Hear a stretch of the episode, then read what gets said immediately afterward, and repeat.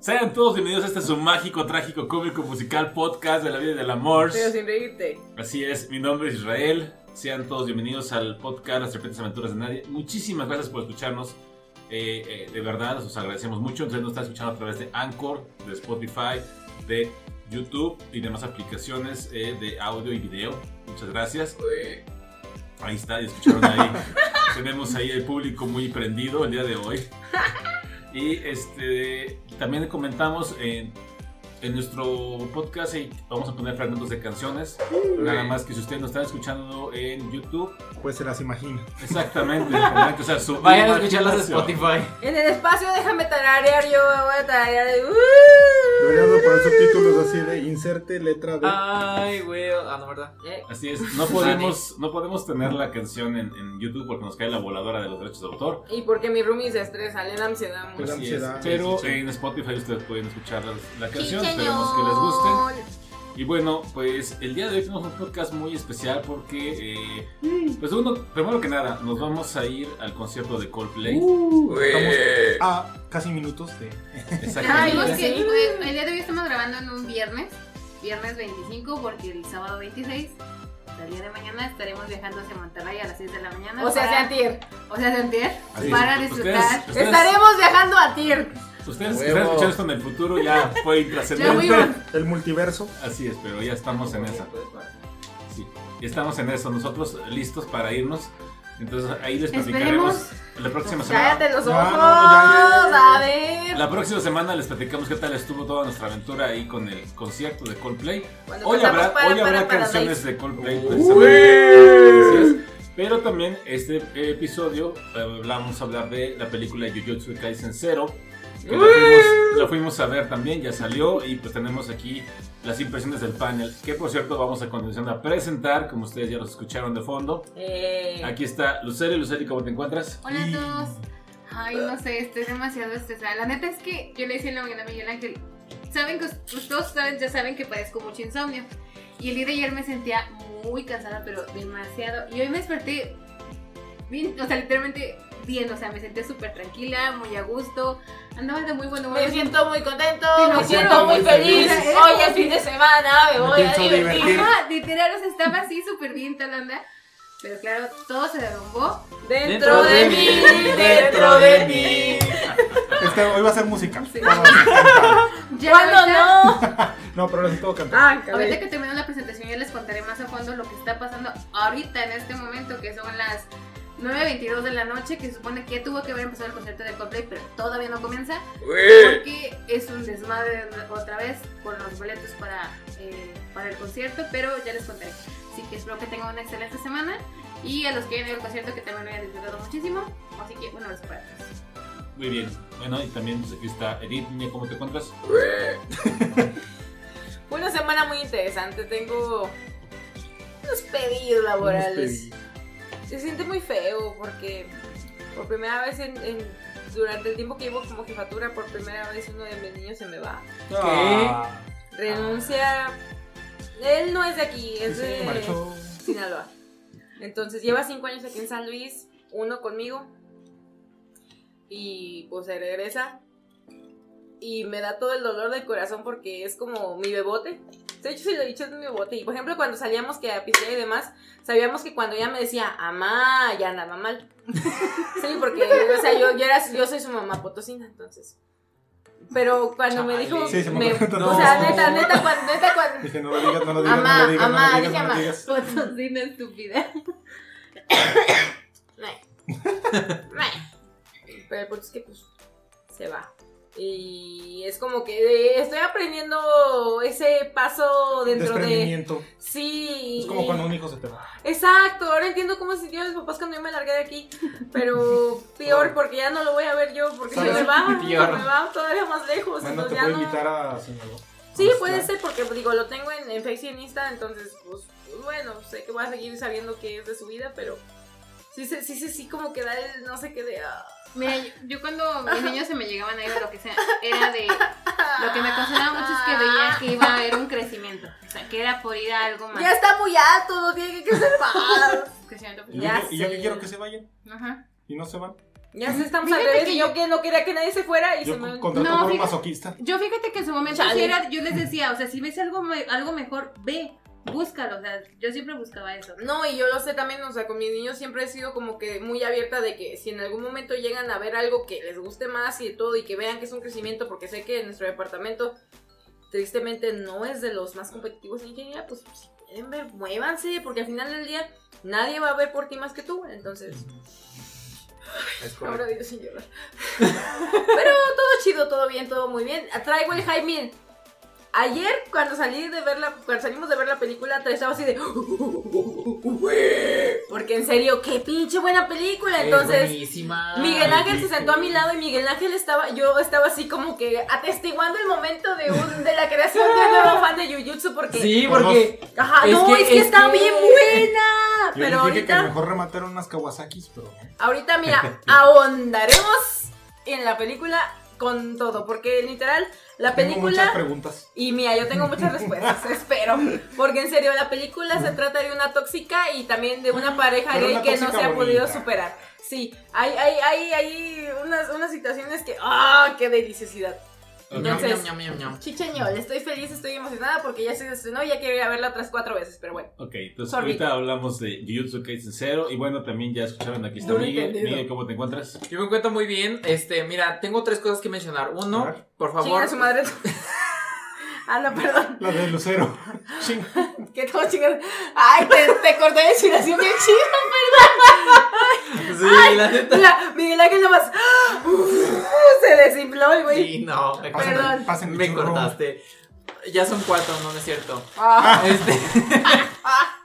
Uno, no me den de beber alcohol cuando acabo de salir de natación. O sea, estoy deshidratado, entiéndanme, me voy a. Cariño, nadie te dio. tú no lo agarraste. No te queda No es cierto. Luceli sí me sirvió. Ah, sí, soy. ¿Qué te sirvió? Soy yo. Soy yo. Y yo no tomé. No llegaba. ¿Ya no hay? No. No, Ay, güey. Bueno, en la casa tengo. Dos, este. Si alguien les va a ayudar o le- les, va, les ofrece su ayuda, no lo empiecen a chingar con cosas que no tienen nada que ver, por favor. Y Ajá. tres, no mames, también el hype de, de, de, de Jujutsu Jujutsu. Kaisen, no mamen. Y agradezco mucho a Panini de que el día sábado y domingo van a tener promoción, 20% de descuento en lo que sea, excepto setbox y figuras. 20% de descuento y ahí es donde yo voy a poder eh, aprovechar y comprar los mangas. Así o sea, que hace ayer. Sí, ya pasó, ya los compraste. ya los compré. ¡Woo! Me, me llegan la próxima semana. ¡Eso, mamón! Y aparte que puede comprar un como tipo librero. ¿Ya lo. ¿Eh? ¿Ya Ya, lo armé, ya, ya lo se lo armé. subió al Insta. Ya lo armé, lo subí a Insta No lo y ya como de los mangas que bien, bien, bien chido, la te voy neta. Eso, mamón. Eh, y apa- y no, ya es que aparte en este librero, libretito, este, la parte de arriba todavía quedó sola y dije, ay, pues aquí Ese vamos de espacio la- se tiene que rellenar. Ahí aquí van vamos de Jujutsu. Entonces sí, agradezco mucho a Alicia de que nos dijo, sí, vamos De a ver la nada, película. de nada, Sí. motherfuckers. Y ahora pues, este, bueno, aparte de Demon Slayer, ahora soy fanático de Jujutsu Kaisen. Eh, pues, llevo un fucking año diciéndoles que esa serie es de las GOT y nadie me hacía caso, más Yo que sí la producción. Espérame, yo también la vi. No es cierto. Ah, no, me quedé. No la terminaste de ver, me Bueno, decepcionaste. empezado. Yo sí la vi toda. Tú sí, también me decepcionaste. Ah, yo leí el cero en mi casa. Me lo compré y todo. Bueno, pero me encuentro muy bien la neta. Muchas gracias. Saludos cordiales. Saludos cordiales. Gracias. Ay, no mames, no, espérense. Aparte, la semana pasada sí me olvidó eh, Agradecer. adjuntar un. Mencionar. No, adjuntar un archivo no, en un. Ay, mi pendejo. Ay, qué cosa tan Y lo tuve que mandar otra vez. Bueno, ya, muchas A mí me gracias. pasó hoy.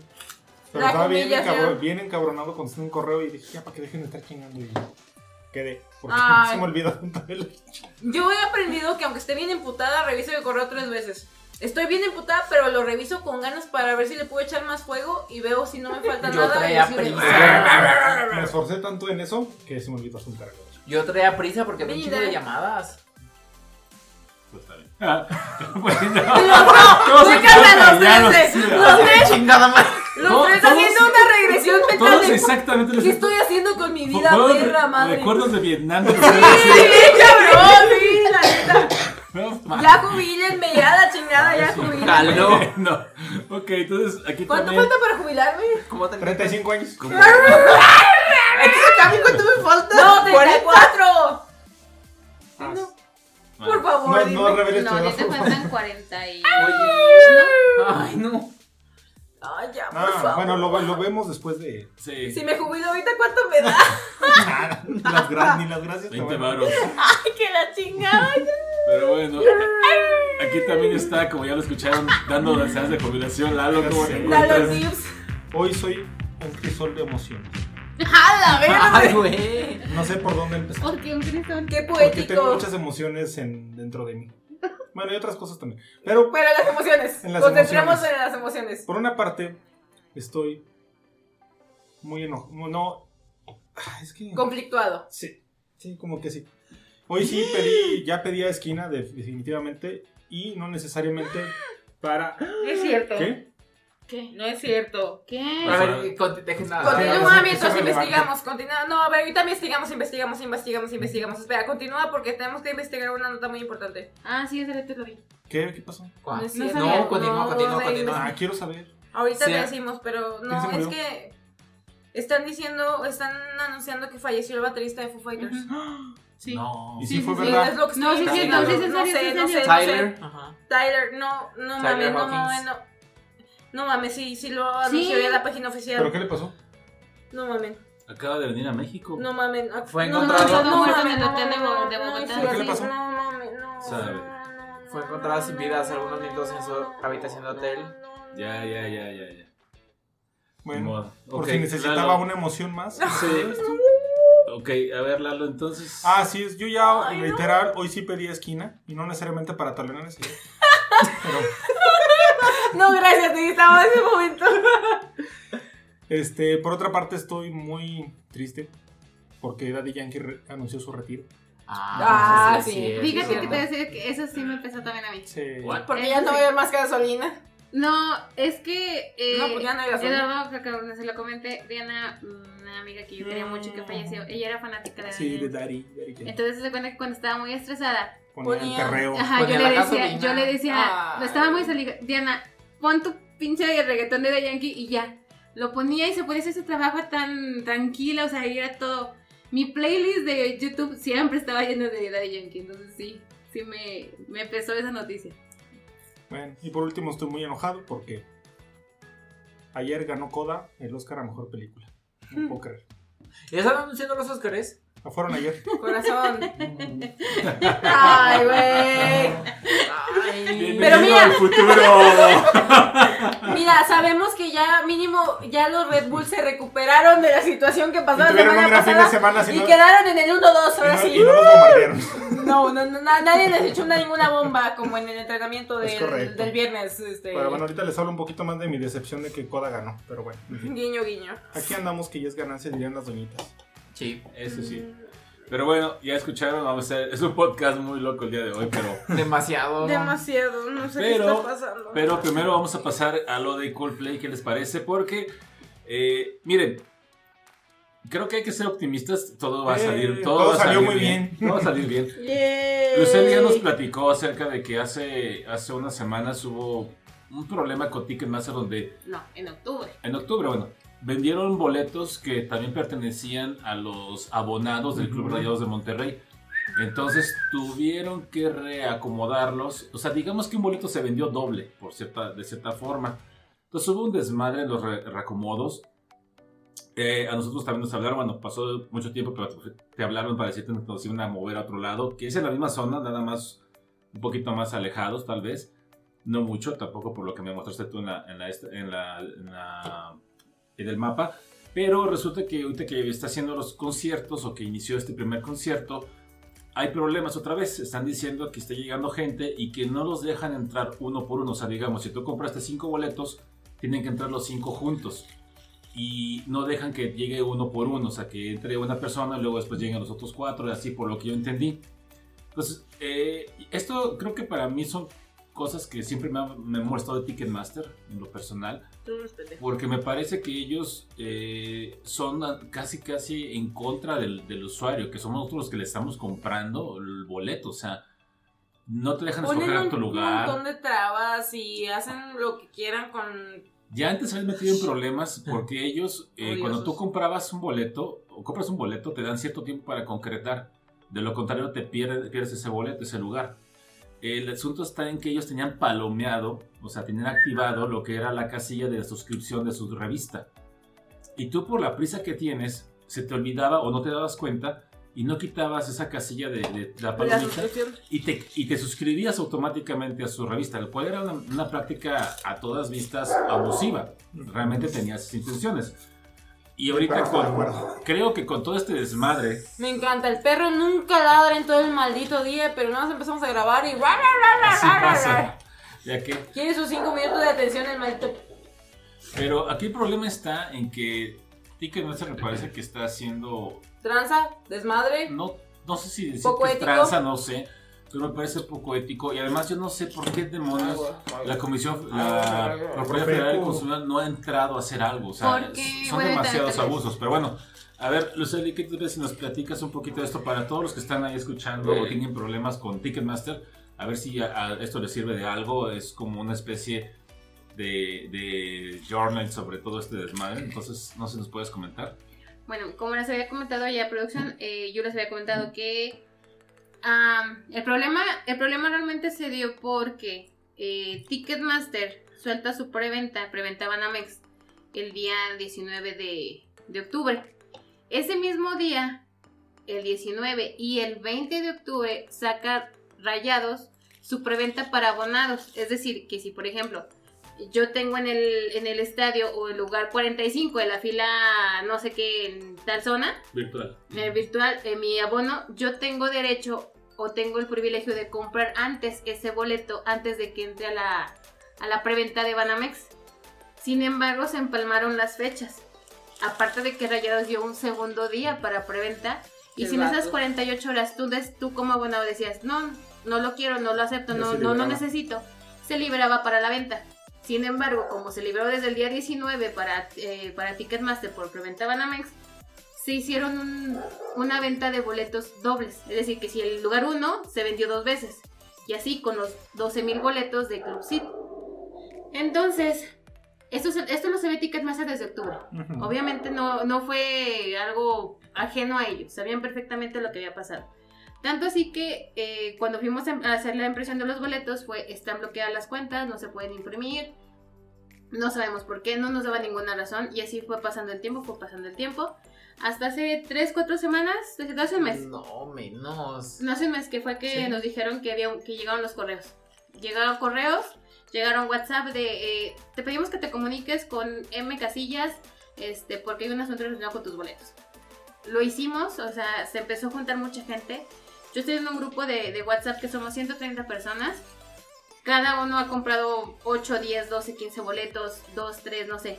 Este, a todos nos llegó ese correo, nos llegaron los WhatsApp empezamos a tratar de averiguar, como les comenté en algún momento, una chica se, de Ticketmaster empezó a, se unió al grupo, nos empezó a, a orientar, a ayudar de alguna manera, Entre entre, comillas. comillas. Eh, pasaron dos semanas y empezaron a hablar para hacerte una reubicación. Pero la reubicación no era para el día 25, que era el problema del concierto, porque el- eh, la liberación de los abonados solamente era para el concierto del 25. Después Coldplay agregó una fecha para el 26. Entonces, este, a muchos nos reubicaron para el día 26, que fue nuestro caso, eh, en otra sección, mismo costo. Ojo, aquí el problema de los, de los boletos fue para los boletos de mayor costo, que son los Club Seat, que es lo que dices, güey, no mames. Soy el que te está pagando más hijo de tu pinche madre. Respeta eso. Y bueno, entonces... A muchos otros los reubicaron para el mismo día 25, para hoy viernes. Eh, entonces ya, se supone que ya te había quedado bien. Eh, todavía, bueno, de hecho, en esta, en esta misma semana, a principios de semana, nos aventaron otro susto porque nos llegó otro correo de Ticketmaster de comunícate porque Uy. hay un problema con tu seguridad celular. Ya se imaginarán, cuando nos vuelve a llegar ese correo dijimos, ¿ahora qué? O sea, ya nos cambiaron boletos, ya imprimimos boletos, ¿ahora qué está pasando? Pero ya, nos dijeron que no, que era como el anuncio de que dio Ticketmaster de que los boletos se habían cambiado para que uno estuviera atento. Total, que el día de hoy en el grupo muchas, varias de las personas están yendo ya al concierto. pero no lo están dejando entrar. Yo, sorpresa. Porque los boletos son inválidos. Muchos han ido a taquilla, No los validan y ya. Perdón, señor. Perdóname. Los validan y ya pueden ingresar. Pero varios otros se los están cancelando. Hay una chica que se llama Gaby, que incluso le dije que si podía poner los audios, si igual se los paso después. Eh, ella son siete personas en total. No son de Monterrey. Pero este, se fueron así como que a turisteando con la familia, los amigos, lo que ustedes quieran. Lo que ella, hacer. ella decidió irse directamente al concierto. Dijo, yo quiero estar ahí desde ya ahorita, quiero mi lugar, quiero sentarme, quiero estar tranquila. Llega Gaby, trata de ingresar, le dicen, ¿sabes qué? Tu boleto vale para madres. La mandan a, taquilla para que cheque todo. Va a taquilla. Y las personas de taquilla le dicen, pues sabes que hay un problema, te vamos a reubicar. Pero ocupamos que estén las siete personas aquí para hacer la reubicación. Si no, vamos a ir reubicando conforme vayan llegando. ¿Es eso o te cancelamos? Tú decides. Entonces, esta niña se pone así como que, espérame, o sea, mi- ni siquiera está aquí mi familia, mis, las personas que van a entrar conmigo al concierto. Empieza a marcar por teléfono, trata de hacer que llegue todo el mundo, este, después de casi dos horas alcanzaron a llegar todos, pero le acaban de cancelar los boletos. Sin reembolso, sin nada. Así, nada. A otras personas que son de cancha, o sea, de cancha, que no son numerados los boletos ni nada, ya se los cancelaron también, no los dejan entrar. ¿Por qué está pasando esto? No tengo ni la más puta idea. Hay que tomar en cuenta que decíamos que eh, puede ser la, puede estar esta posibilidad, no sabemos, que sean los primeros boletos que se dieron y que también esta gente, digo, vamos a también tomar en cuenta esto, que son personas que no se dieron cuenta de la, de la reubicación y que traen boletos que se habían cancelado desde la primera vez. Ah, no, sí, este, Podría ser eso, Yo, ¿no? yo te digo del, del caso de Gaby en específico. También es otra cosa. Hay mucha gente que está llegando y que no sabía que se cancelaban los boletos, no sabía que se habían, los habían reubicado. De hecho, Ticketmaster, y lo sé porque todo lo del grupo y demás, si Ticketmaster no te lograba este, contactar, simplemente cancelaba la compra. Pero si tú tenías incluso los boletos, igual no se dieron cuenta, mucha gente no se dio cuenta, porque este, muchos se enteraron por las páginas oficiales de Facebook este, que había un problema con los boletos, porque nunca se dieron, nunca les llegó correo, porque su cuenta no estaba vinculada, era cuenta de un amigo, de un vecino, del tío, de la tarjeta. En el caso de nosotros, a mí me llegó el correo porque mi cuenta está vinculada a la Ticketmaster. Pero, por ejemplo, el mensaje de Ticketmaster de WhatsApp, de WhatsApp llegó al, al celular de mi mamá, porque era la tarjeta de mi mamá. Entonces ahí pudimos eh, tenerle contacto. Pero muchos otros, había chicos que decían, es que la tarjeta es de mi abuelito. Entonces, y si mi mamá no ve los WhatsApp, ah, había otra persona que tampoco los ve. Y mira que se la pasa con el celular en la mano. Y no no, lo- lo entiendo. Yo neta, mamá, yo no lo entiendo. Entonces bueno. mucha gente pasó exactamente eso, que no supieron qué pedo. Otra gente, yo estoy casi segura que mucha gente, hija de su pinche madre, a los cuales les cancelaron los boletos, igual que nosotros, los revendieron esos boletos. lo que se dijo en el podcast Ajá, hace como dos podcasts. Y que yo les dije, para mí Ticketmaster tuvo que haberte recogido boletos y entregarte nuevos. Claro, pero les valió Ujú. Tres hectáreas. Yo tengo ahí los boletos eh, guardados, los cancelados y obviamente también los nuevos. Pero vamos vamos a mandar. ¿no? No, no sé, ahorita, hablamos- ahorita hablamos de eso. Este, pero sí no dudo que mucha gente haya revendido esos boletos Sí. Ah, cancelados. claro. Porque no, no aparecía leyenda, no, o sea, no había nada. no, no había nada, y los podían vender a la mitad de precio o a un precio mucho No, más no, bajo. los, no los estaban vendiendo a mitad de precio. No, No, al precio tal vez. Lo andaba No, buscando en la No, reventa y. Están muy caros, de verdad están muy caros. Neta, se mamó, se mamó, se marnat y se mamó. Entonces, esa es la situación. No sé el día de mañana cómo nos vaya a ir. Yo realmente espero que, yo realmente espero que todo vaya a estar bien, porque realmente el problema, creo yo, del concierto es el del día de hoy 25. El de mañana todo debería de estar. En orden. Normal. Mira, después de lo que nos pasó a Miguel y a mí en el Corona Capital, yo, eh, mira, Miguel Ángel nada más es el único concierto al que ha ido. El Corona Capital. Festival. Festival. Que neta, yo no entiendo por qué te llevó a un festival cuando nunca había sido un concierto, pero bueno, No pero, pero chingue su madre, yo lo. Pero espero de corazón que como dices, lo de ahorita del día de, del día del viernes, Festejos. sea un caso aislado y lo del día eh, antier, jejeje, sábado, Haya salido muy bien. ya salga bien. Porque en serio, yo sí lo pienso así, digo, neta he ido, gracias al cielo, a varios conciertillos. Y ninguno lo he sufrido tanto como Ajá, este. Y eso que yo no he visto directamente como tú. En serio te agradezco porque tú has sido la que ha estado moviendo todo el desmadre. Pero también. Oh, pero en serio, o sea, yo quiero estar ahí para llorar con, Sí, con, es que- con es que- Fix You, pero- para llorar con coloratura, para llorar con todo lo que tengo que llorar. Yo, si- yo siento que, yo, siento, yo siento que todo este problema es también post pandemia. Bueno, no post pandemia, no, todavía no termina. Pero es porque también son los primeros Post pre medio pandemia. Exacto, son los primeros conceptos que hay después de este encierro masivo. Pandemioso. Entonces ahorita digamos que hay muchos detalles, Unos pedillos. pero aún así siento, o sea, que no había comunicación entre la gente del, del Club de Reyes Monterrey y, y Ticketmaster como para no hacer esas cosas, o sea, Es que es lo que te digo, o sea, Ticketmaster sabía perfectamente todo este desmadre. Lo que dice mi mamá sí es cierto, se estaban se están jineteando el dinero de los de los ¿cómo se llama? Inversionistas, No, abonados. de las personas que compramos los boletos.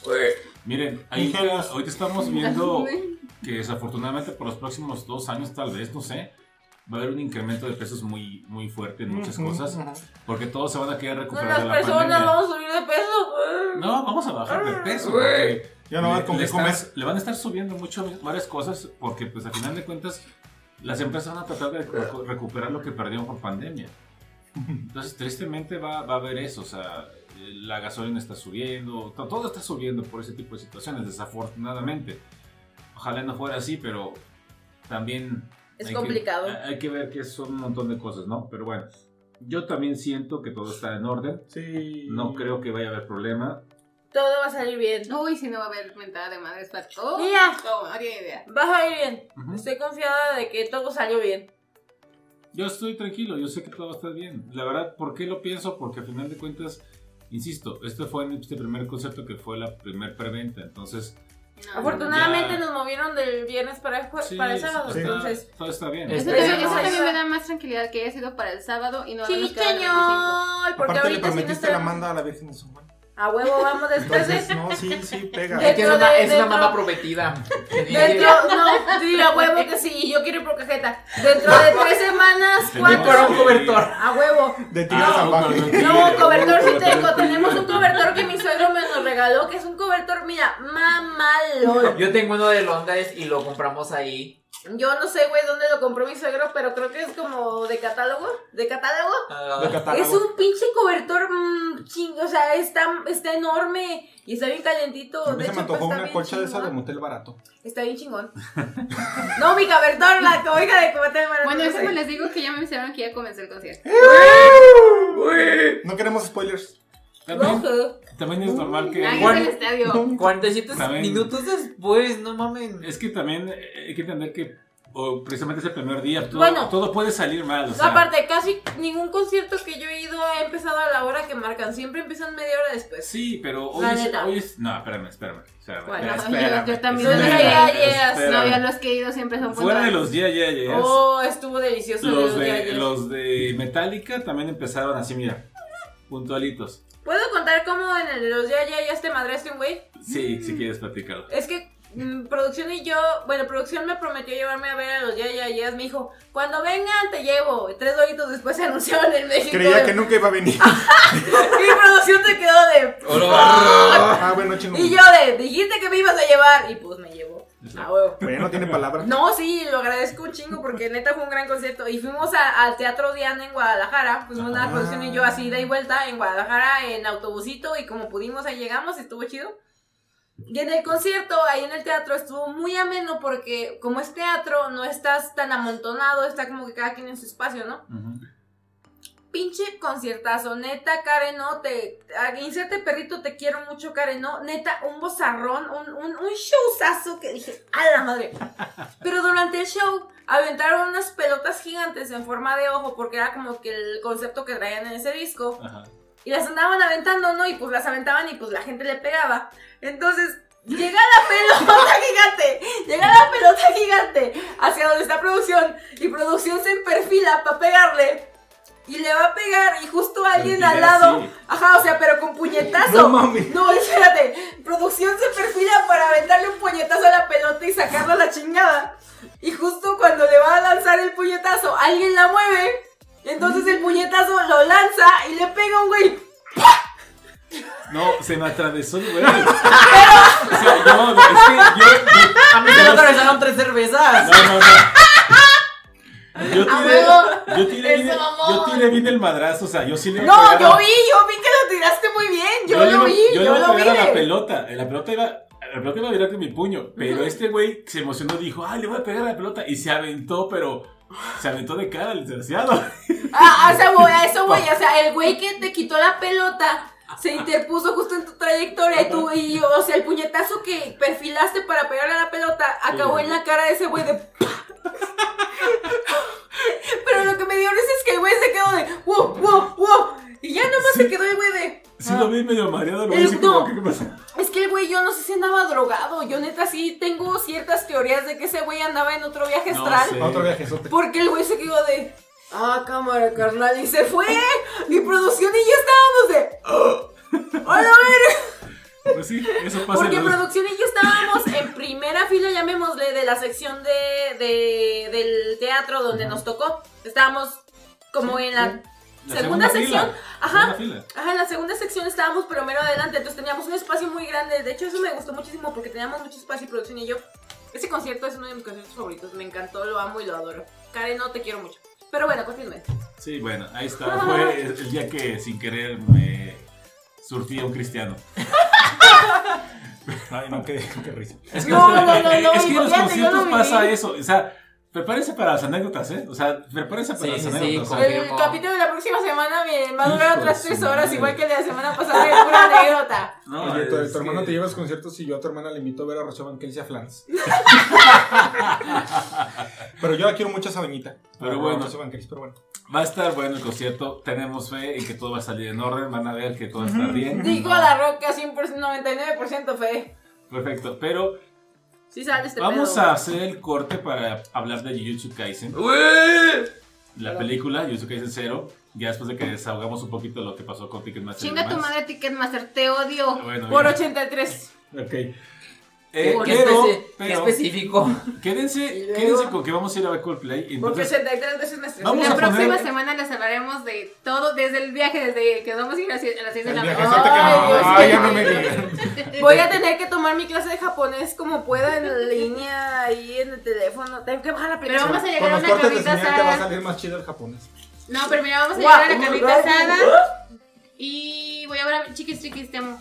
Ah, estoy Pero- así, es lo más emocionante. de lo que sí es que ahorita vamos a hacer este corte para hablar de, de Jujutsu Kaisen con una canción de Coldplay. Miguel la quiere poner. Entonces, Miguel, ¿nos puedes La hablar de canción, ella? la canción. Ah, Ah, ah, yo dije, ay, espérense. Me No. he tanto. Les, les voy a contar la anécdota de la canción. ¿Saben Ok. cómo?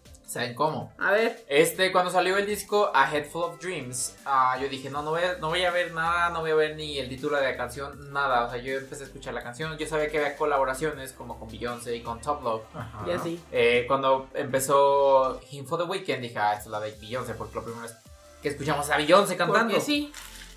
Pero luego escuché Fun y fue como de, ah, qué chida, es- está muy buena la canción. Para quien no conoce a Top Law, es una cantante de origen escocés, si mal no recuerdo.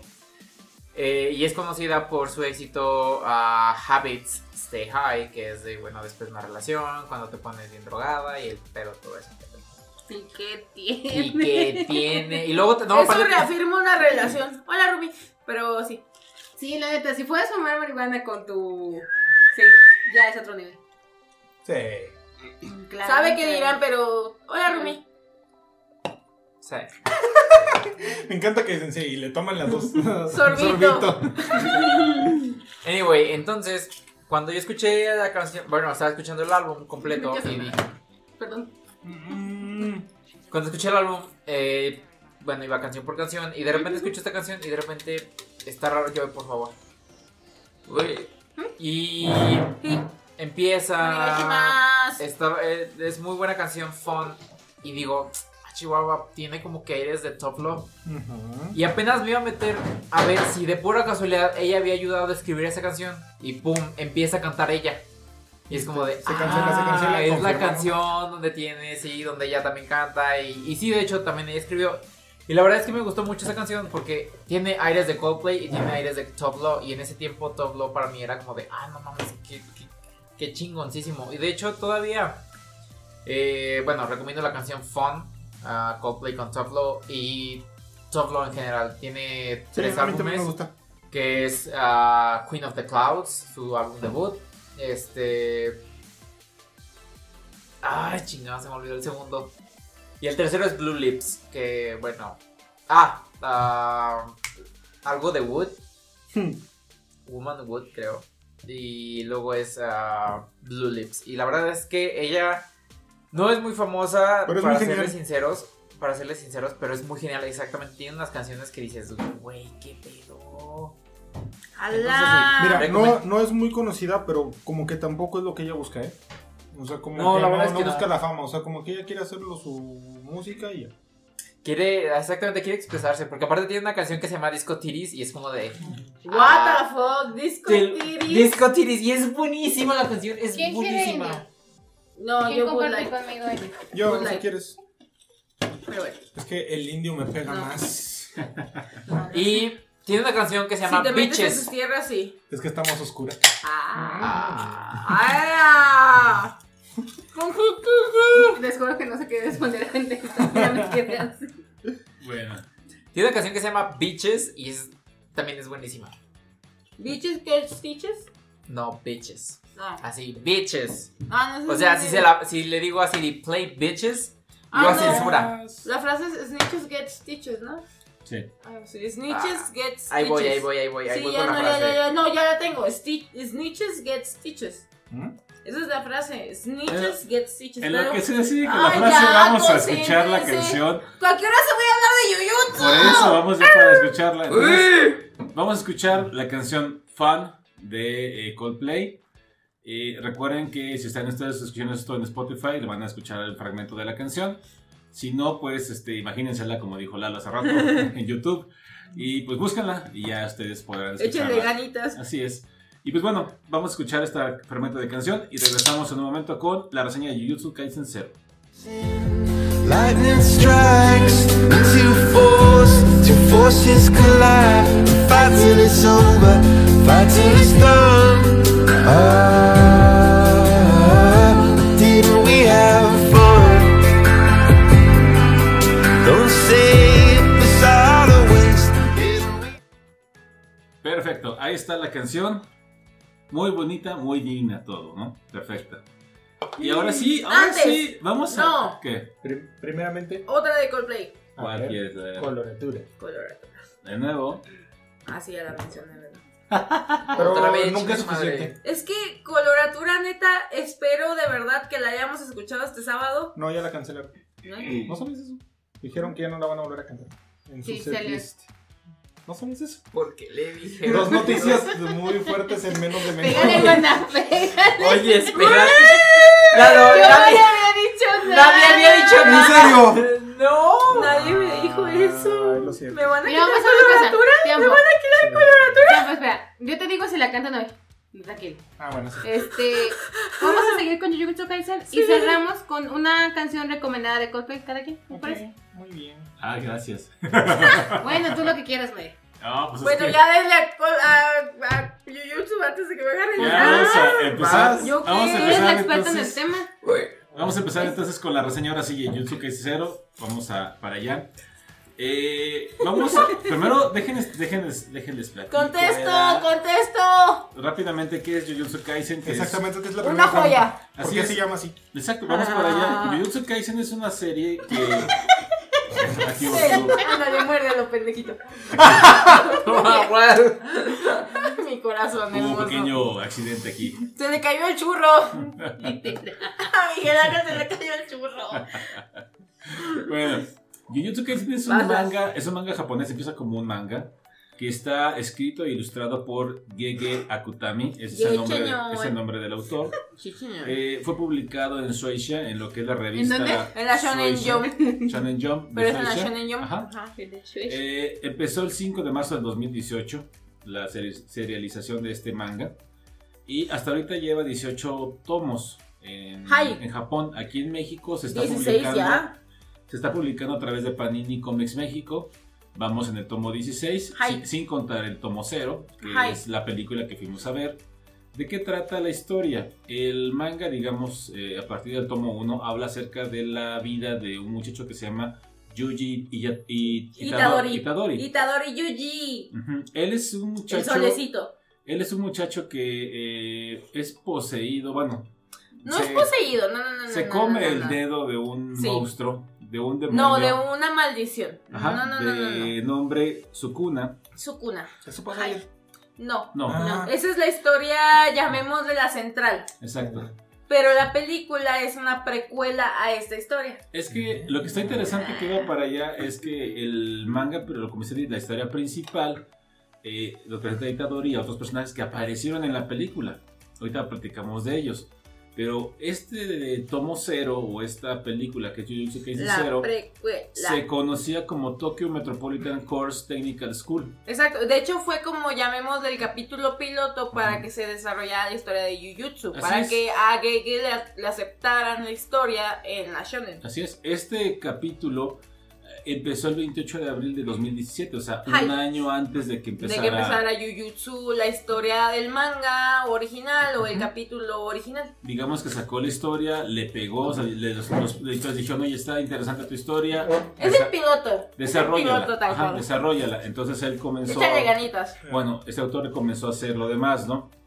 Eh, hablando rápidamente de Gege Ak- Akutami, les tenemos ahí un chismecito de hablar. Que todavía no tenemos confirmación ni Exacto. negación y tenemos que investigar muy bien ese pedo. Exactamente. Eh, Gege Akutami, este, ese es el seudónimo. Realmente no se sabe su nombre real. Y se dibuja a sí mismo como un gatito de un solo ojo. Así es. Ah, ¿en serio? Sí. ¿Sí? Mira, ¿Un gato tuerto? Sí, Eso, eso pasa ¿No? mucho con los, con los este, mangakas japoneses, por tiene ejemplo. su imagen representativa. Mira, esa es la imagen con la que se ¿Como dibuja su en los avatar? mangas. Ah, es su avatar, es un gatito de un solo bonito. ojo. Es precioso, es muy lindo y es muy carismático y no puedo entender cómo ese pinche gato me ha hecho tanto daño psicológico. pero es una chulada. Eh, por ejemplo, decía de aquí el Toriyama se dibuja como un robotcito. Ajá. Entonces, Y este, ay, no me acuerdo el nombre de la autora de, de Demon Slayer, se dibuja como un cocodrilo. Como un Se cocodrilo. me fue el nombre, se me Sí, fue el nombre, sí, perdón. pero Pero... ella se dibuja como un cocodrilo. así es. Entonces, bueno, este Gege Akutami lo que pasó es que hace como unas dos semanas Se reveló o se salió el chisme. está, no está confirmado como dijo Edith, de que por ahí Ken Nakamatsu, que es otro mangaka que hizo Love Hina, Mayo Uy, y la, demás, que ha hecho varias historias también, por ahí se le salió, digamos, entre comillas, dar a entender que Gege es una mujer.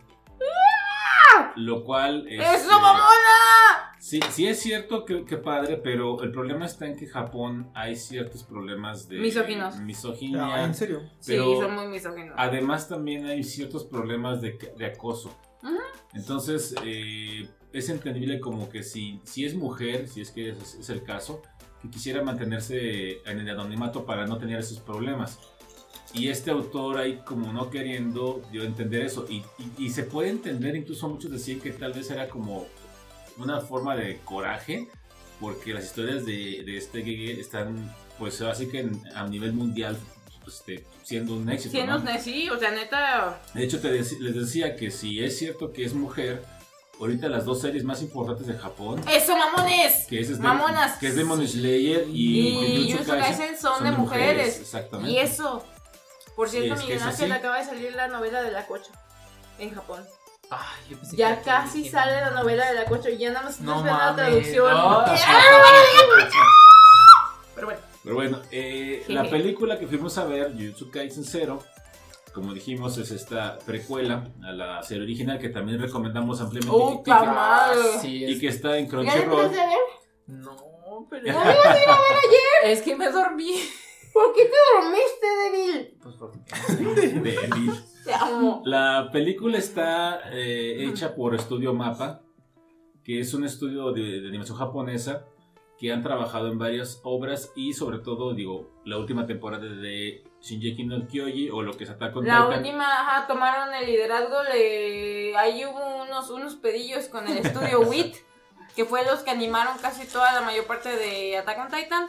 Attack on Titan se muda a mapa y toma la animación de Attack on Titan, que fue Así como es. que un poquito más este, cercana a los dibujos de este del mangaka de Shingeki. Ujú. Entonces estuvo bien.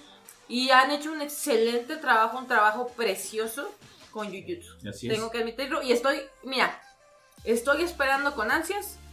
En algún momento de este año, rumoran que es para octubre, que va a salir Chainsaw Man. Hecho, y sí. viene de la mano también de Mapa. Sí. Es que de hecho, Mapa, eh, si ustedes tienen Netflix, pueden ver Dor- Doro Hedoro también. Doro Hedoro es uno de Ellos- sus primeros de ellos, trabajos poderosos. Y también está muy bien hecho. Y Sí. también el manga de Doro Hedoro se lo recomiendo. Está saliendo en México por parte de Panini. Eh, entonces, eh, y, como dijo Eddie, Chainsaw Man es como que su siguiente éxito. Sí, De viene hecho- fuerte, viene sonando muy fuerte. El manga también se publica en México. por Ya Panini. ajá, por Panini ya vamos en el tomo 7, si no me Sí, equivoco. no siete.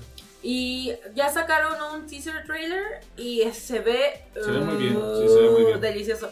Nada más prepárense porque hay una escena de un beso con vómito que está medio interesante. Pero bueno. Ah, Bueno, hay- ganitas. hay filias para todo. No, No, es que es bueno, que- no, bueno, Lalo tiene razón. Sí, pero mira, si leyen, si es leyen, too much. si leyen al Marqués de Sade, el Marqués de Sade, De Sade. No, Al Marqués pero de el Marqués Sade. de Sade era de castigo. De no, el Marqués de Sade, oh la madre, no, no, no, no, no, pero bueno, en fin, Sorry. ok. Bueno, no, Entonces, pero, no me han ¿qué se dicho, pero no me han dicho por qué se llama Jujutsu. Ah, Jujutsu es hechizo, ¿no? es hechicería. Hechicería. Es escuela de hechicería. Ese es, ese es el título. escuela. Así es. Este. Bueno, guau, guau. la película que Creo que dijimos. Kaizen es mariscos. Algo así decía, que eran No como sé. mariscos de hechiceros, mariscos hechiceros. algo. Nani. Que tiene mucho sentido con lo del Goyo y Bueno, el con lo de. Ah, exactamente. bueno. Bueno, vamos a. a- Una vez vi un meme de eso, a ver, déjame investigo. eh, en lo que investigas, eh, bueno, decíamos que le está haciendo un estudio mapa. Y también lo interesante aquí está en que el director de la película y de la serie es un subcoreano que se llama Park Sung-ho. Él se ha encargado de varias historias últimamente y está trabajando mucho con Mapa. De hecho, creo que ya es parte de Mapa. Y pues la verdad hizo un trabajo muy, muy, muy bueno. Entonces, la película a México se anunció no hace mucho, hace como un mes que le iban a traer. Y hubo un escándalo también ahí un poquito ahí porque hay gente que le gusta en su idioma original y hay gente que le gusta verla con su, Doblada. con su traducción, ¿sí? El- doblada al español. Y en su Hay momento... mucha gente a la que le gusta doblada literal. Hay muchísimos, es una cantidad impresionante. Zombie. ¿La Y- película qué? y entonces eh, mucha gente se peleó porque se pensaba que solo se iba a exhibir eh, Doblada. en español. Ah. Pero ya dijeron que no. ¿no? Y también algo bien interesante, esto marca el precedente que es la primera película en México aparentemente que tiene ya funciones regulares de animación japonesa. Eh, Cineópolis y muchos, porque ah, por ejemplo Demon Slayer estuvo solamente ciertos días en las noches Mm. y las demás, esta Jujutsu Kaisen sí estuvo ya o está todos los días en el cine. Entonces es interesante ver que ya está viendo como que esa apertura. Y había harta gente, o sea que sí tiene un público ahí interesante. De hecho, le decía a Edith que me, me llamó la atención que fueron disfrazados varios, iban de cosplay con- de varios personajes. Y eso que fuimos a una de las plazas de aquí de San Luis chiquitas. No fuimos a una de las plazas populares como es el Dorado, Plaza San Luis Sendero. Me gustaría saber cómo fue el día del estreno ahí, Ah, porque ha de haber estado mucho más lleno de gente cosplayadas, ¿sí? O sea, neta los vi, o sea, yo iba con mi sudaderita y cuando los vi me sentí de, ay, güey, yo quería ir cosplayada, quería ir de Novara. Pues sí. Pero bueno, eh, como ya dijimos, vamos a hablar de la película, la serie recomendada, súper recomendada. Eh, la película Jujutsu Kaisen Zero inicia con la historia de un muchacho que se llama Yuta. Ah, me cayó muy bien. Yuta Okotsu. Él es un muchacho que vemos que tienen ahí, este, Una chulada. pues amarrado y que Unos dice que lo- pedillos. Unos pedillos, eh, nunca mejor dicho. que lo quieren, este, se lo quieren calaverear porque resulta que, pues, está maldito, ¿no? Trae ahí encadenado a sí mismo una maldición. Tiene una maldición. A ver, entonces ahí si quieren, ¿cómo empezamos con eso? A ver. Mira, yo te voy a platicar un poquito nada más de de alguien tu que no, que no experiencia, sabía. ajá, Ah, desde ¿no ves? del extremo del ajá, Sí, sí. Le decía ayer a Lucely, me dice, ¿por qué viniste? Ah, pues por convivir. para chisme. No te dije por qué. Bueno, viniste, no. a fin de cuentas fue como el comentaron así de, oye, ¿qué? Le dije, ah, pues por convivir, está bien. Ah, no, ¿por qué dijiste que sí? Así dijiste. No, te dije que hubiéramos ido a otra película. No, porque yo te lo dije Ah, desde órale, antes. órale, Ah, GPI. dije, yo no dije. No, no te estoy diciendo a ti, le estoy diciendo a la otra. Órale, órale. Todavía que te dormiste. Bueno, la verdad es que yo salí muy satisfecho. Él también. La verdad me gustó mucho. Ah, sí, sí, sí, sí. Este, por eso dije, a lo mejor eso que contaban pasó cuando me dormí, pero ya vi que no.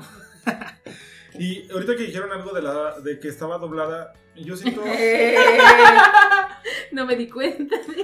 Fue cuando me dormí también. De plano. Ya de plano. Ay, güey. No te despertó. No, ni eso. Pero bueno. Válgame la En fin. chingada. Sí. Yo que no soy tan fan del Son como anime tres ya, que no güey. soy tan inmerso. Ajá. Siento que raíz. gran parte de la esencia del anime es precisamente verlo en ese tonito en el que lo es el idioma original, ¿no? O sea, como que Ay, cuando ya la escuchas doblada, no, ya no. no es lo mismo. Pero bueno, en fin. Y cuando la sientes menos. Y tengo. Nunca la he sentido, pero bueno. Este, siguiente Ah, pregunta. de plano.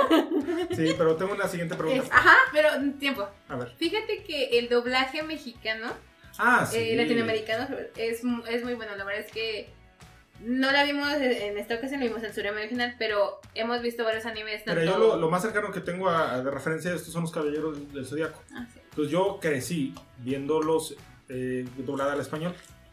Cuando ya empecé a ver las últimas series que ya eran en japonés, como que ya no me gustaron tanto. Pero era porque ya tenía metido aquí el, el- la interpretación del, del que hacía el doblaje. Pero bueno. Ajá. Siguiente pregunta. Ajá. ¿Qué hace un panda ahí? Puta madre, es que. Me da tiempo, es verdad, amo a los pandas. Ah, sí, yo dije, no, ya con eso ya. Ya me Si me ganaron. hubieran dicho simplemente hay un panda, ya, ya estaba yo ahí. ¿No necesitaban más? Bueno, es que entremos un poquito al tema de los personajes. Eh, la historia comienza con Yuta Okotsu, que es un personaje que trae una maldición eh, pegado a su cuerpo, por así decirlo, desde hace 6 años, cuando era un niño, ahorita tiene alrededor de 15 años, no sé, no me equivoco, 15, 16 años. Y es el espíritu de Rika, que es una niña que creció junto a él y que tristemente falleció en un accidente que él presenció. Entonces, durante esa presencia de, o ese momento donde él eh, atestiguó el accidente, Rika eh, se une a su cuerpo. Es que, ¿sabes qué? Eh, ¿Sabes cómo? ¿Sabes cómo? Ajá. algo ahí pasó, este, y es algo que a mí hace no muchos años me dijeron, Anda. que tú nunca debes De, De unir a una a persona. una persona. Ajá. utilizando la palabra siempre y nunca, No. porque atas tu alma a esa persona en las diferentes vidas. Dije, hacer mamones. Y luego dije, no, puede ser que sí es cierto. Sí. Entonces, eso pasa con ellos porque ella le dice, siempre estaremos juntos. Sí. Y Este anillo enseguida. Ajá. "Entiendo, madre.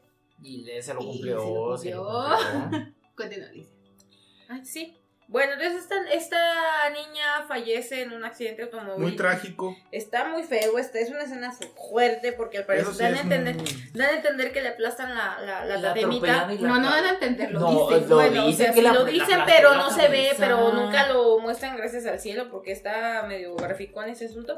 Pero si lo mencionan en el manga. Sí, Ah, no. bueno, para que no, no, no, no, no, no, tampoco. no, no, no, no, no, no, no, mues- no, No, no mami. quiero nada. Ya no quiero nada. Ay, sí, tú, ajá, pero bien que quedaste bien traumado ayer. Pero el punto es que este, muestran esta escena este, donde Yuta eh, como que aboga mucho a, a Rika, no te mueras, no te mueras, no te mueras. Y lo que pasa es que Rika se va convirtiendo poco a poco en una maldición que se une a su cuerpo. Entonces, Yuta se vuelve un, Un recipiente. un recipiente de esta maldición. Pero es una maldición de grado especial. Que luego nos explican también de que las maldiciones pueden tener ciertos grados, igual que los hechiceros, que eh, va ligado al poder, por así decirlo. Había cuatro y la especial. Exactamente. Bien, ¡Ah, eso! ¡Eso! ¡Eso! Igual con las maldiciones. Entonces, las maldiciones pueden ser desde el grado menor hasta el grado especial. Y después de ciertos análisis y demás que hacen los altos mandos, Rika, que es la maldición que eh, se une al cuerpo de Yuta, es una maldición de grado especial. Yuta decide aislarse este, después de bullying y demás, y que la gente luego lo quería madrear, y que al, al- al molestarlo, Rika lo que hace es pues, salir y defenderlo, porque pues es su macho, básicamente. Sí, la neta, o sea, ¿cómo lo explicas? O sea, yo le decía a amiga ayer en la película, esta es la historia de una tóxica nivel Dios. Nivel ultra acá. Esos sí son tóxicas, no Sí. chingaderas.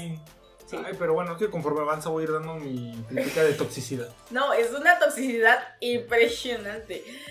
Pero bueno, el punto es que el güey se aísla, este, creo que al final de cuentas con la investigación y todo entra la- el equipo de los hechiceros, que son estos, este, los altos mandos para detener la situación.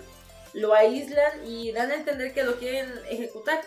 Pero aquí vemos a la adoración de medio mundo dentro del fangirl, que es este Goyo Satoru, un personaje que es como el inverso de Kakashi de Naruto, que en lugar de tener los ojos tapados, tiene, o sea, al revés, se tapa los ojos en lugar de la boca. Pero cuando se ve, ahí se ve que se fue el presupuesto de mapa, el 80% fue en los pinches ojos de- Goyo. Esa es otra pregunta. ¿Por qué Ajá. tener los ojos así? Ah, porque los ojos son su. Es algo así como tipo este. En los X-Men. Ah, El ¿como güey que. Algo así, algo así. O sea, ese güey, sus poderes están a través de sus ojos. Entonces los Ay, tapa para como. Como. Suena sí, título de canción romántica. ya sé, sí sonó como bien ochenterón. Suena como una de Daniela Romo. Ajá, pero bueno. Pero sí, o sea, ese güey, su poder desatado, por así decirlo, lo usa cuando se destapa los ojos. Ah. Entonces por eso como que los trae tapados, pero al final de cuentas el güey está completamente consciente de todo lo que está a su alrededor. Y aparte él, digo, no sale en la, la película, me estoy adelantando un poco, pero él maneja algo que es el vacío. ¿Qué es el vacío? No, Lalo, no, ese vacío no, bueno, no me sorprendería. sería un gran superpoder. No, no me sorprendería porque Gege Akutami declaró en una entrevista que no ve a Goyo Satoru, Satoru, que es este personaje, siendo fiel a una persona. Lo, literal dijo, a ese güey le gusta la putería. Y sí, ¿Qué? lo, y sí lo creo, sí lo ¿Que creo. yo qué? No, tú no, Ah, cabrón. Tú no tienes esos ojazos. Yo apenas iba a decir que me Oye. representaba. No, que, que, no. Ey. yo decía de la. Bueno, ya me callo. Ya cállate, Gabriel, ya cállate. Pero el punto es que eh, este güey, Goyo Satoru, es eh, uno, el hechicero grado especial, porque también yéndonos a lo de los grados, es un grado especial y es uno de los más poderosos, si no es que es el más poderoso que se tiene en los registros de hechicería. Entonces al güey le vale madre, él va y enfrenta los consejos y, "Nah, ah, sí, pues sí, ándale, sí, muy bonito todo. Entonces lo que él hace es tomar a Yuta como su alumno dentro de la escuela de hechicería de Tokio. Así es. Hay, y paréntesis, porque yo sé que eso va a ser unas preguntas de Lalo más adelante, hay varias escuelas. Sí, me causó mucho conflicto también a mí. Sí, en Tokio hay una escuela y en Kioto hay otra escuela. Entonces ellos fue, es que el equivalente como que él fue a la federal o a la técnica. Ándale, Bueno, estaba en el ah. En el Covach. Ándale, por así decirlo. algo, algo así. algo- No, no, no, no, no, los dos eran Kovach, pero uno era el 28 y otro era el 26. A la ver, no. Bueno, pero no Por fue así- el uno. no, no, Por así decirlo, por así decirlo, por así decirlo. Es que. Porque el 26 ya estaba ya casi para allá para Cerritos. Bueno, no para escalerillas. No, pero los dos son muy decentes todavía. Sí, Sí, pues la es que- neta. No ¿qué que ni el decir? 1 ni el 19. No, no, no, Ah, no, no, es que, es que no, es que los dos aquí, las escuelas de hechicería, la de Kioto y la de Tokio, son de nivel acá alto. Ah, nivel mamón. ok, con Entonces por eso son cobaches 28 y 26. No se rifaban entre ellos. Ajá, eso, eso mamones, de gran nivel, eso mamones, Ah, a eso me refiero. Son de un gran nivel, pero cada uno está en su diferente distrito o ciudad, por así En su decirlo. territorio. Eso, exacto. Ajá, o sea, su barrio lo respalda, esos mamones. Entonces, eh, cuando Utah lo llevan para presentarse con el equipo, con, sí, con el equipo de la clase del año 1 o los estudiantes de grado, del primer grado, pues vemos dentro de los personajes a este, Inumaki, que este, este personaje que habla con, idi- con un idioma muy raro, Muy peculiar. muy Salmón. peculiar, ajá, literal es salmón o atún y Ay, hace me con- encanta. es, es uno de los personajes más populares que neta todo el mundo se pregunta por qué está popular, pero a todos nos encanta, todos lo amamos. Porque Yo también lo amé. todo es que es carismático. Sí, Aunque nada más diga shaque shaque y Es que- demás, y hojita de salmón y huevas y la madre. Es que al principio como a mí, a mí Pues me así, pareció, ¿eh? sí. De- o de la voz de un experto en eso, como que decías, ay, sí, el secundario que ahí está. Pero ya cuando te cuentan sus historias, dices, ay, pues, ya lo que te quiero mucho ahí ya también. Y aplica el meme de inserte perrito de te quiero mucho. Sí, me, me- Inumaki. Inumaki. Inumaki, sí, sí, Inumaki sí, se sí. llama. Sí, me gustó mucho. Y ya Ajá. después entendí por qué andaba todo tapado. Este güey, y me voy a adelantar, pero explicando un poquito de su poder. Este güey es un, un heredero de eh, uno de los De las tres familias. Sí, de las tres familias, pero a lo que voy es de la técnica maldita.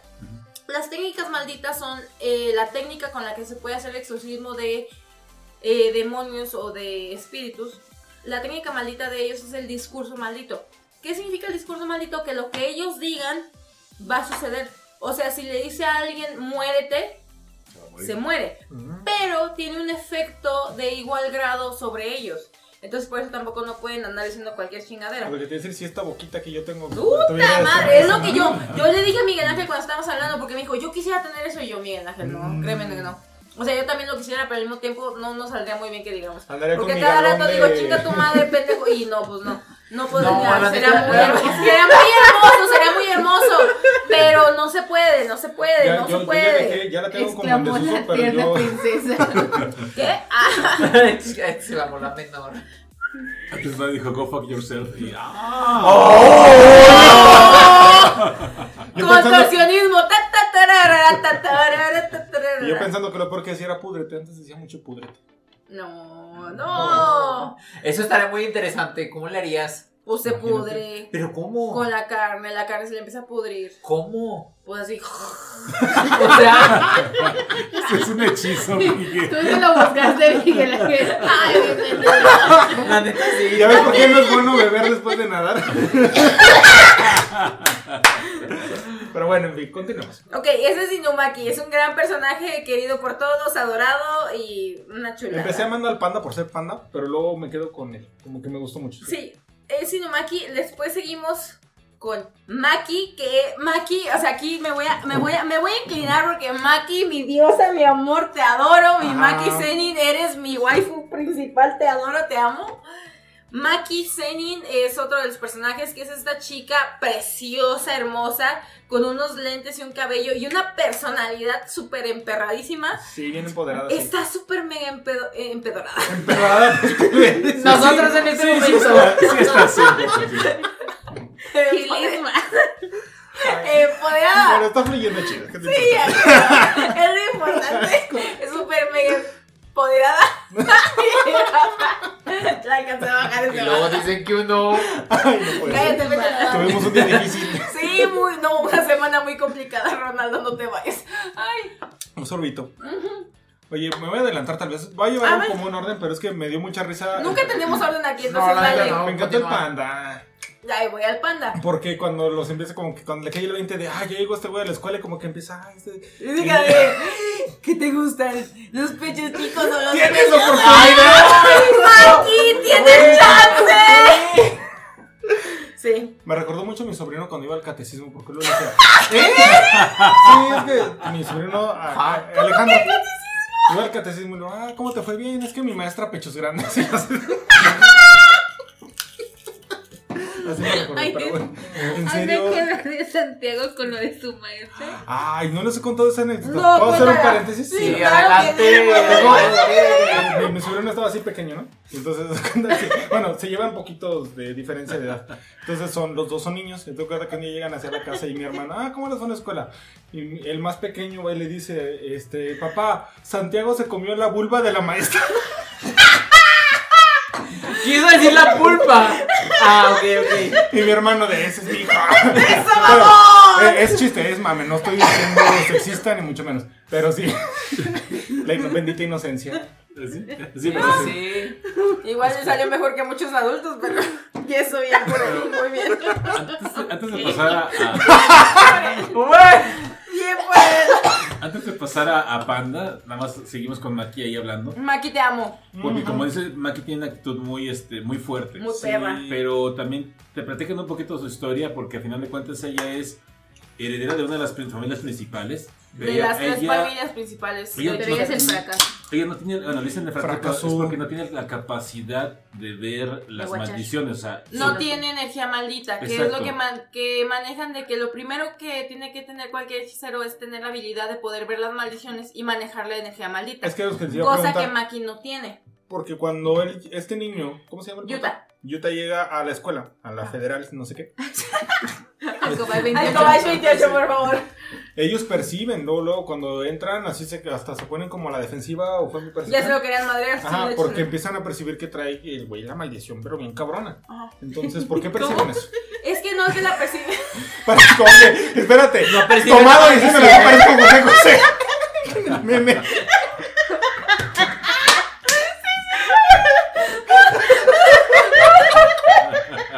Qué triste, no puede decir. Ay, sí, José me inspiras. Pero A bueno, todos. Hay que llevarnos canciones de consejos de Ay, mañana. oye, No, de Digo, de. Coldplay. Ah, bueno, sí, qué- también, ¿sabes ah, cómo? la de Volcán. Pero, Sí. ¿alguien quiere chelar? No. Ya no, ya no, Sí. apenas acabo de abrir la mía. Este, pero el punto es que sí, o sea, él, ella percibe, o todos perciben, porque Maki tiene unos anteojos especiales con los que puede detectar la presencia de los demonios. De ¿Qué las lo maldiciones. que- ajá, las maldiciones, demonios, gracias, sí. Sí.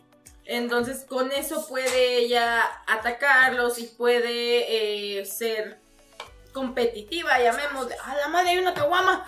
Perdón. Kawasaki. ¡Hola, ver! ¿Cuántos? Este, pues cuatro. Cinco. Sí.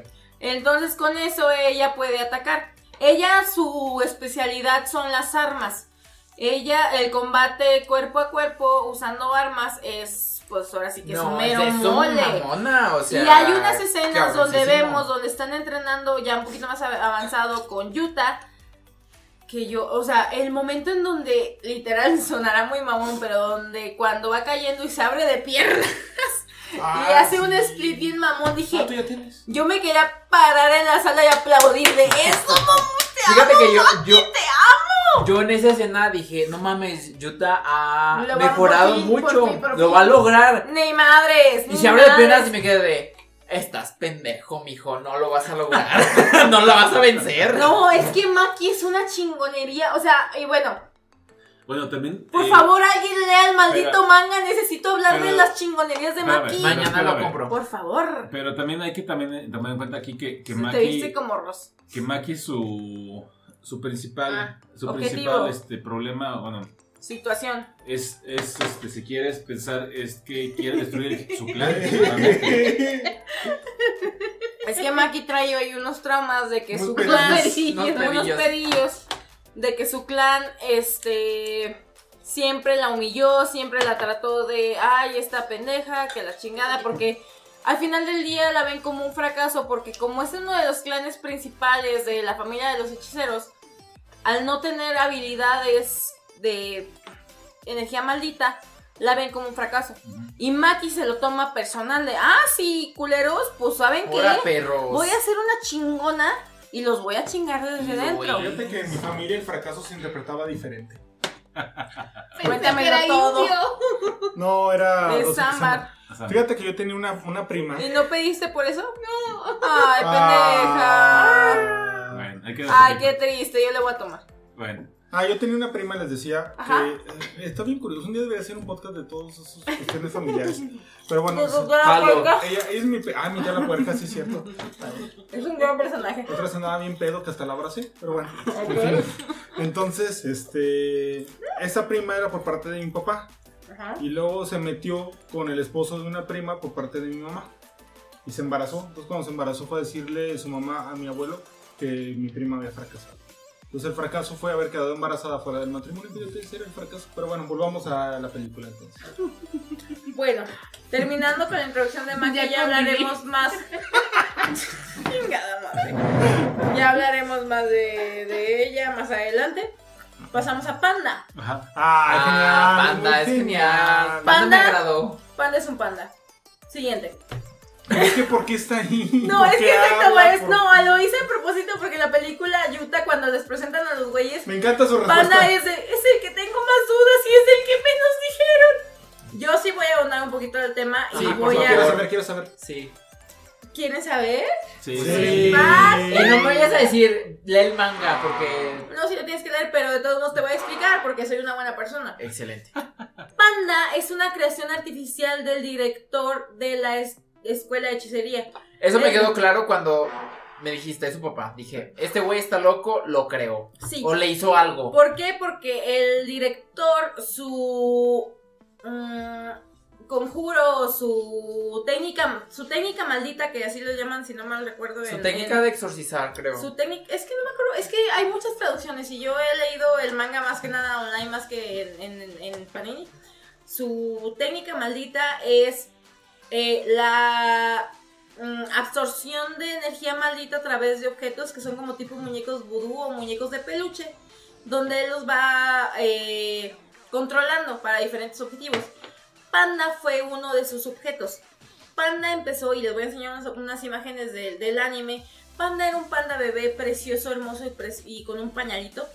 Y poco a poco lo fue entrenando hasta que Panda se, cre- se creció, fue, cre- fue pues ahora sí que convirtiéndose en el panda que vemos en la película. Pero Panda trae tres núcleos.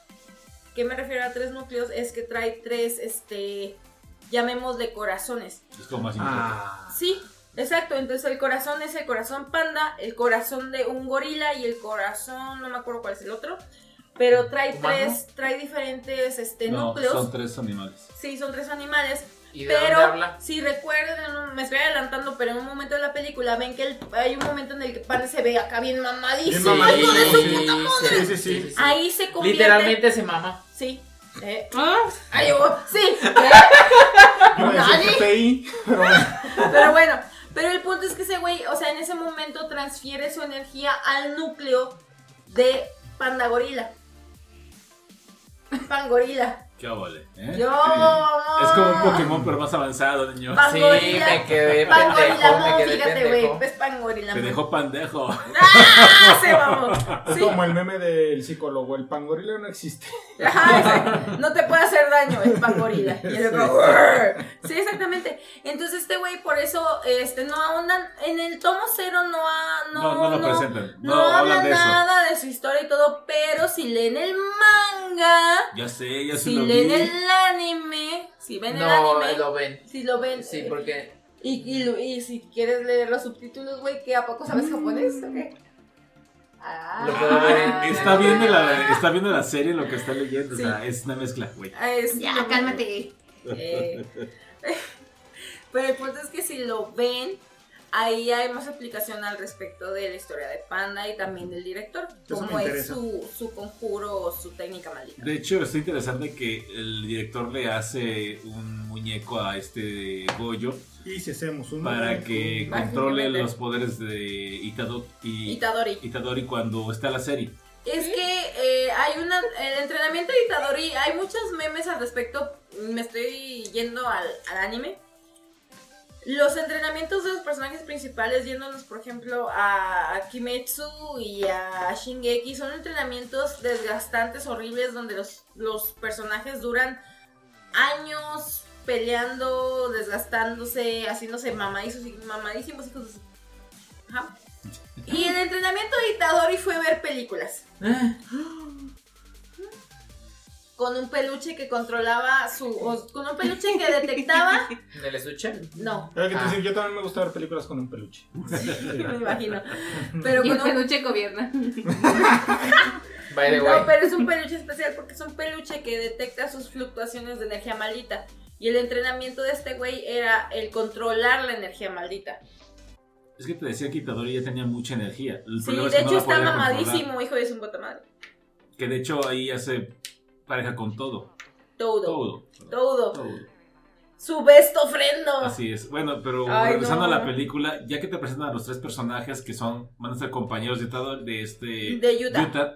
Como dijo Lalo, cuando entra Utah a presentarse, así, buenos días, ¿cómo estás? ¿Cómo está Miguel? Hola, Todo bello, Bien, todo mi Utah. Eso. Oiga, no quiere pistaches. Ajá. Así, así digo yo. Así dice Miguel.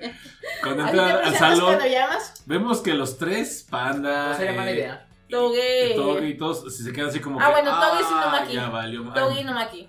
Ah, pero dicen, la madre hace, ¿qué onda? con-?" Y se le dejan ir. ¿eh? Se Sobre todo ir. mi Maki hermosa.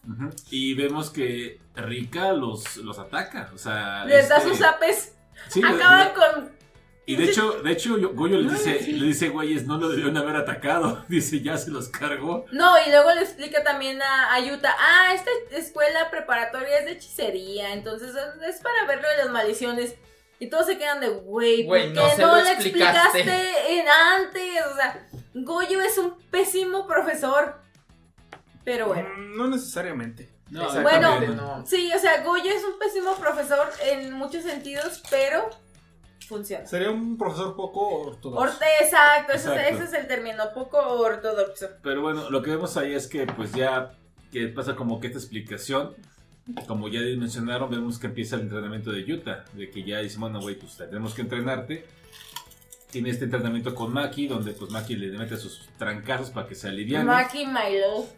Le da su madrazo. Y durante el entrenamiento vemos que hay cierta química entre Maki y Yuta. Y como ustedes dijeron, lo que cae muy bien de Panda es que Panda se da cuenta y dice: ¡Ah! ¡ah! Vaya, vaya. ¿Qué veo aquí? Aquí y ya algo". agarra, agarra a Yuta de vente, vente, vente a ver. Oye, güey, ¿qué te gusta más? ¿Los pechos chicos o los pechos grandes? Y Yuta se pone todo de, pues no sé, pero Grande. si tengo que escoger, pues creo que los grandes. Y voltea a ver a Maki y le ve, pues que trae una gran pechonalidad, mi Maki hermosa, preciosa y mi vida. ¿Qué te estás creyendo? Sí. casi, casi que el panda le dice, chichocas, ten cuidado. Ajá, y le grita, Maki, si tienes chance. Muy genial. Ya, es que panda, te quiero mucho panda. Y neta, que, que así te vas a ir, me lo, me lo madreas. Neta, ten mucho cuidado con lo que hagas. Seas morra o no, te estoy creo- guachando. Creo que la película equilibra muy bien esos momentos como muy cómicos con todo, porque al final me voy a adelantar con mi conclusión, pero creo que tiene una historia de trasfondo bastante poderosa. ¿eh? Poderosa, chichiñón, Es que lo que decíamos, que la verdad lo que creo que se aprecia mucho, incluso en Demon Slayer, es que le dan mucho background a los personajes. Sí. Mm, O sea, sí te justifican el por qué se comportan así. O sea, realmente lo de Maki vemos que es esta venganza que tiene contra su propia familia porque no tiene esos poderes y Uy, la pues espérense al rechazaron. manga. Y muchos otros tienen igual así, o sea, hay, hay un gran trasfondo. De hecho, te dicen que Inumaki realmente está atento a Yuta porque él Se siente sí- identificado. Exactamente, por la maldición que tiene, bueno, por su con- tipo de Su- conjuros. pero es que te explican de que ese conjuro o esa eh, técnica maldita de- del discurso maldito de, de Inumaki, donde él puede decir cualquier cosa y hacer que pase, este, lo tiene desde que nació. Entonces, desde pequeño tiene el riesgo de lastimar a la gente. Por eso él escoge hablar con ingredientes de onigiris. El onigiri para nuestros espectadores o eh, audio escuchas que no este ubican que es un onigiri, pues son estas bolitas de arroz que venden en Japón que traen relleno de atún, salmón, Salmón. y atún con mayonesa. Yo Por eso es conocido como el tuna meyo. Yo hice unas parecidas, pero las, las freí y quedó bien bueno. Yo las hago así normal, el, el onigiri y queda bien chido. Yo no la he hecho así, la hice frita y sí.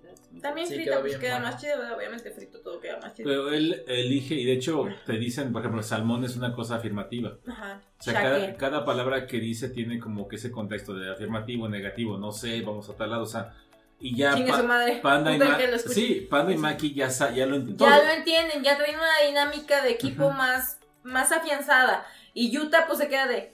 ¿eh? ¿Qué? ¿Eh? Nadie dijo. ¿Cómo que salmón, mi mamá que...? Así es. Ajá. Entonces, bueno, vamos viendo cómo van avanzando. La primera misión que los mandan es en parejas y mandan a Yuta con Maki a una escuela a investigar una desaparición de unos niños. ¿Qué pasa? Que empiezan a revisar la escuela. Maki, mira, mi diosa Maki, hermosa, preciosa, eh, se manda chingando maldiciones a diestra y siniestra. Así como tú comprendiste. Es correcto. ¡Eso, mamona! Eso. Mi único objetivo para ponerme acá bien sabrosona es poder hacer cosplay de Maki. Nomás por eso quiero, nomás por eso. No es lo único que me interesa. Para hacer acá cosplay de Maki, porque hija de tu madre, estás hermosa. El punto es que empiezan a investigar ahí en la escuela. Maki está acá bien, bien empoderadísima. Y Yuta trae un pinche espanto. Yuta está de, ay, es que se mueven las cosas y es que no sé qué. Y Maki pues está como que más al pedo porque no es su primer rodeo, llamémosle así. Pero aparece una maldición muy grande que acaba tragándoselos. Literal. Literal. A los personajes, no a otra cosa. Yo pensé que era bucaché, pero bueno. No, no hizo gargaras con nada. Este. Chingada madre. Sí, ya saben cómo soy pa' qué. ¿Para qué me invita? Básicamente. Pero bueno, el punto es que ya este, salen estos güeyes. Se los. La maldición se traga a los personajes. Se los Pero traga. durante todo el momento de la tragación, por error, Maki este, Pierde su arma. pierde su arma. Cuando están dentro de esta mansión, que es una mansión gigante, se dan cuenta que los niños este, desaparecidos, que eran dos, están dentro de Era esta como una alegoría Moby. Ándale, Ya, algo, ya, así, algo así como muy Pinocchio. Este, pero también vemos que Maki este, cede a la fuerza de la maldición. Entonces Yuta Es que, entra en eh, conflicto. Es que él entiende, ¿no? Como que dice, mientras más tiempo estén aquí, así como que... o sea, más poder o más poder, sí, más poder va, va a ejercer la maldición sobre ellos y los puede matar. Ve que los niños pequeños ya están muy mal. bien Ve que. Maki está como puedes, aguanta, pero, Pero ya- se ya se desmaya y luego se lo vuelve a levantar y luego se vuelve a desmayar. Y, o sea, Maki es más orgullo que fuerza. O sea, Maki es de voy a tratar de aguantar, pero ya me está cargando la. Entonces Yuta dice: ¿Saben qué? A la. Él trae un anillo que no mencionamos esto, pero Rika, Ah, cuando sí. era pequeña, cuando. Ah, está bien bonito. Es Sí, una escena es- muy conmovedora. Cuando Rika y Yuta eran pequeños y jugaban en los en el parque, este Rika le regala un anillo de compromiso a Yuta y le dice, "Este anillo es porque quiero que en algún momento nos podamos este casar." No. No, Tela. ¿Qué quieres con Angélica? Adelante, adelante. Ah, No pues, te ma- chingatela. mañana vamos a beber mucho de eso. Va a haber muchas Confirmo. veces. Chingatela. Pero el punto es que Yuta este, recibe este anillo de Rika el día que pasa el accidente donde Rika muere. Entonces él llevaba ese anillo en su cuello en una cadena, como un collarcito. Entonces dice, ¿saben qué? A la shit se arranca la cadena, literal la cadenita, y se pone el anillo para convocar el poder de Rika. Y Rika se desata y Ajá, sí, sí, sí. Y libera su forma Tóxica. chingona. Sí, y se pone así en modo mamón para derrotar a esa maldición que los estaba atacando. ¿Qué hace Yuta? Como puede, lleva un niño en un brazo, un niño en el otro y a Maki en la espalda y como puede, que en ese momento hubo un close-up que dije, eso va a ser bien fangirling, porque hay un close-up a su brazo donde trae que dice que dices, a la madre sí está mamado. Pero bueno, Eso no lo vi. no yo sí lo vi porque soy otaku morra. Entonces sí, tenía que notarlo. Entonces sí, o sea, los lleva como puede y logran sobrevivir esa misión, ¿no? Después mandan ahora a... Bueno, Yuta empieza a, a crear cierta confianza con sus compañeros, empieza a entrenar con Maki, que es donde pasa la escena que dijimos de Panda, que se da cuenta que como que ¡Ah! estos güeyes tienen química. Están entrenando, que todos corren bien chido y así. Y Ajá, y que ey. Mira, bueno, si buscas, quién sabe qué tanto vas a encontrar. No quiero saber. Pero Ah, bueno. debe de haber. sí. No, muchísimo. En Hasta el... con panda. No, si buscan en el Pixie, quién sabe cuánto va a haber. Pero bueno, ¿qué? ¿Qué? ¿Qué? ¿Ah?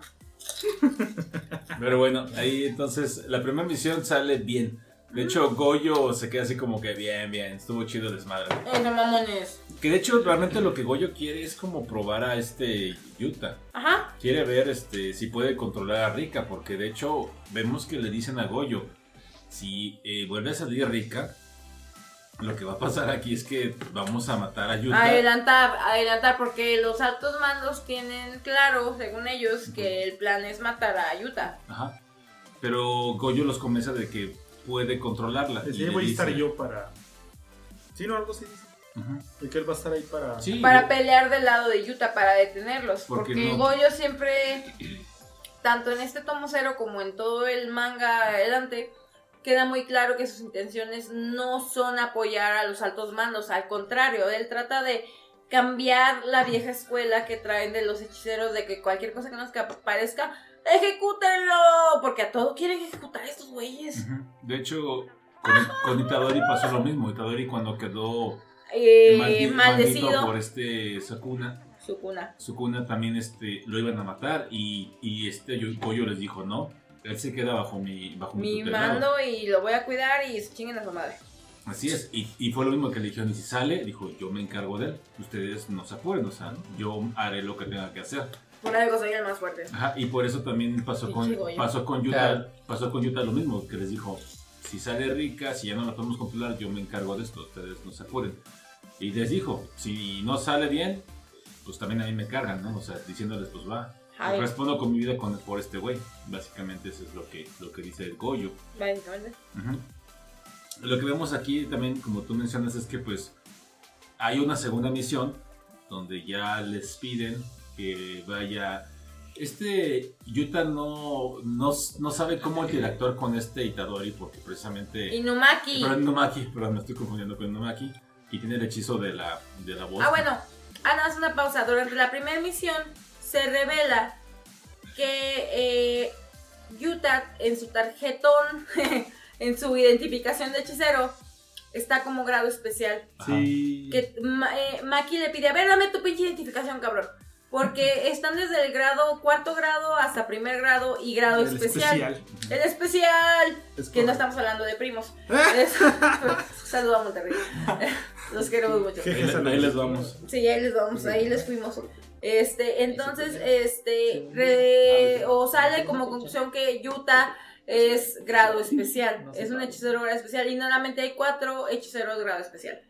Entonces, ya yéndonos a la pelea con Inumaki, a Inumaki lo mandan a una misión porque Inumaki es grado Dos. primer- grado 2, bueno, en ese momento es grado 2 de hechicería y lo mandan a una misión él solo, pero Goyo le pide a Yuta que lo acompañe como observador para que, pues literal, observe la situación, vea cómo Inumaki resuelve el pedo y todo. Entonces, al principio Yuta mm, tiene muchos conflictos para entender qué es lo que quiere hacer Inumaki. Conforme va avanzando la misión, este, bueno, llegan a donde los van a dejar para poner el velo, que este velo es como una capa protectora, Sí. básicamente.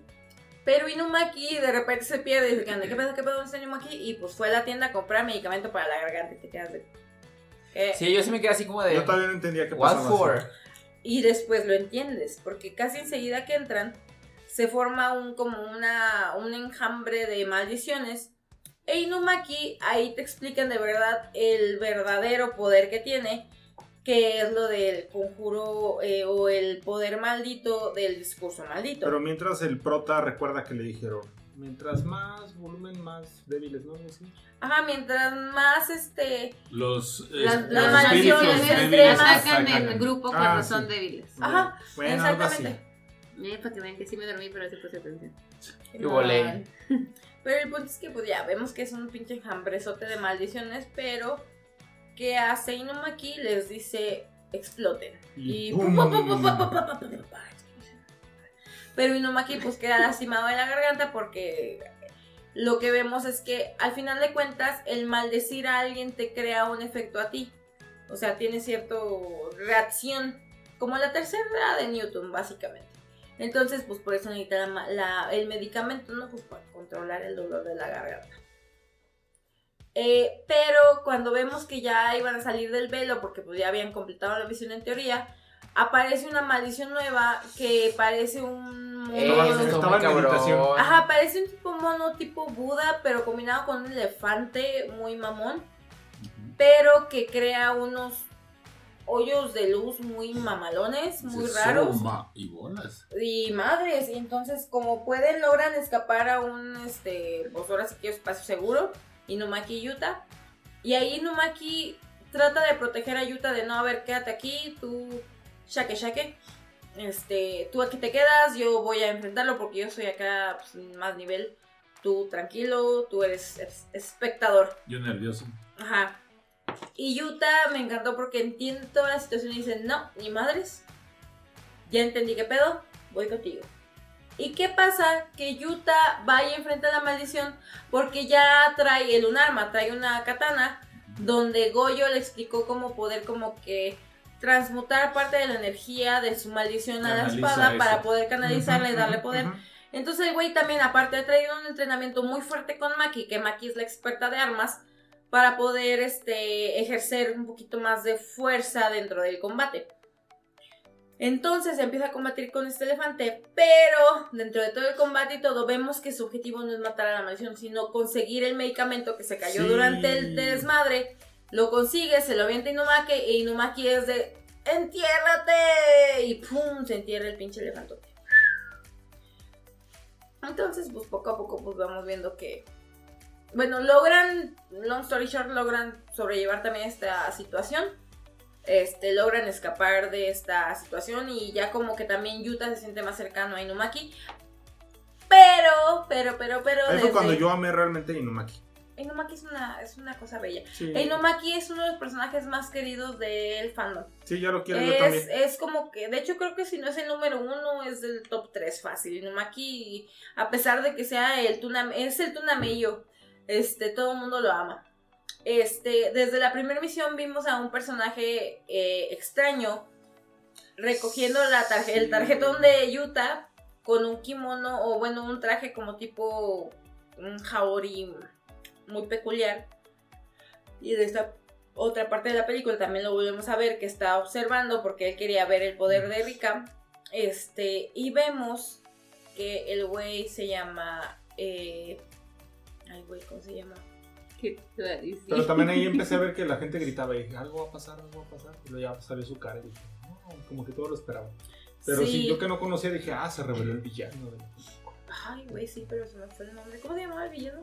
Estaba ganando tiempo para que se acordaran. No, no, es que estoy Eh, ebria, pero. no me acuerdo. pero- Ahorita les digo cómo se llama el villano, o sea, no sé, pero. Pero bueno, lo que comenta Edith es que eh, vemos que esta misión sale bien, entre comillas, porque pues al final de cuentas no, no era como que lo que esperaban, porque lo que pasó con este Inumaki y compañía. Pero también... ¡Suguro Geto! Seguro, pero No se va, no no sé si también ves... Algo que me gusta es que también ves a Yuta crecer. ¿Eh? O sea, de ser este muchacho como miedoso. Enclenque. Ajá. Se Se va descubriendo a sí mismo. Sí, ajá, porque de hecho él dice que, que precisamente está acostumbrado como que esconderse, como que... Porque tiene miedo de que Rika vaya a lastimar a otras personas. Entonces prefiere como mejor no, no dar la cara, como mejor pasar desapercibido entre, entre todos, ¿no? Y, y cuando ve lo de, lo de sus compañeros, él decide actuar, decide tomar la iniciativa y ayudarlos. Ajá. Y de hecho lo vemos cuando, dices tú, cuando va cargando a esta Maki y a los niños, va diciendo, no te rindas, o sea, tú ¡Gambare, puedes. Tú gambare! puedes. Y él, él se va animando y dice, no, es que no, no me voy a detener hasta llegar a- afuera del velo, ¿no? Entonces sí se ve un crecimiento muy importante del personaje, de pasar de este muchachito que incluso hasta cierto punto no quisiera morirse, porque nunca dice que se quiera morir, dice que sí le gusta la vida. Mm, No, dije que iba a morir. Se Sí, pero vamos, es como un poquito rápido, como lo que decía este banner de Hulk, que se intentó suicidar, pero que él le tuvo la bala, entonces es algo así, ¿no? Pica de tubo y cuchillo. Ajá, entonces No, no. no se ¿Me puede, no, no lo puede Ah, hacer, bueno. pero bueno. eh, es interesante esa parte. Eh, a mí la verdad este, me, me gustó mucho que Utah estuviera, que se vea el crecimiento de Utah como tal.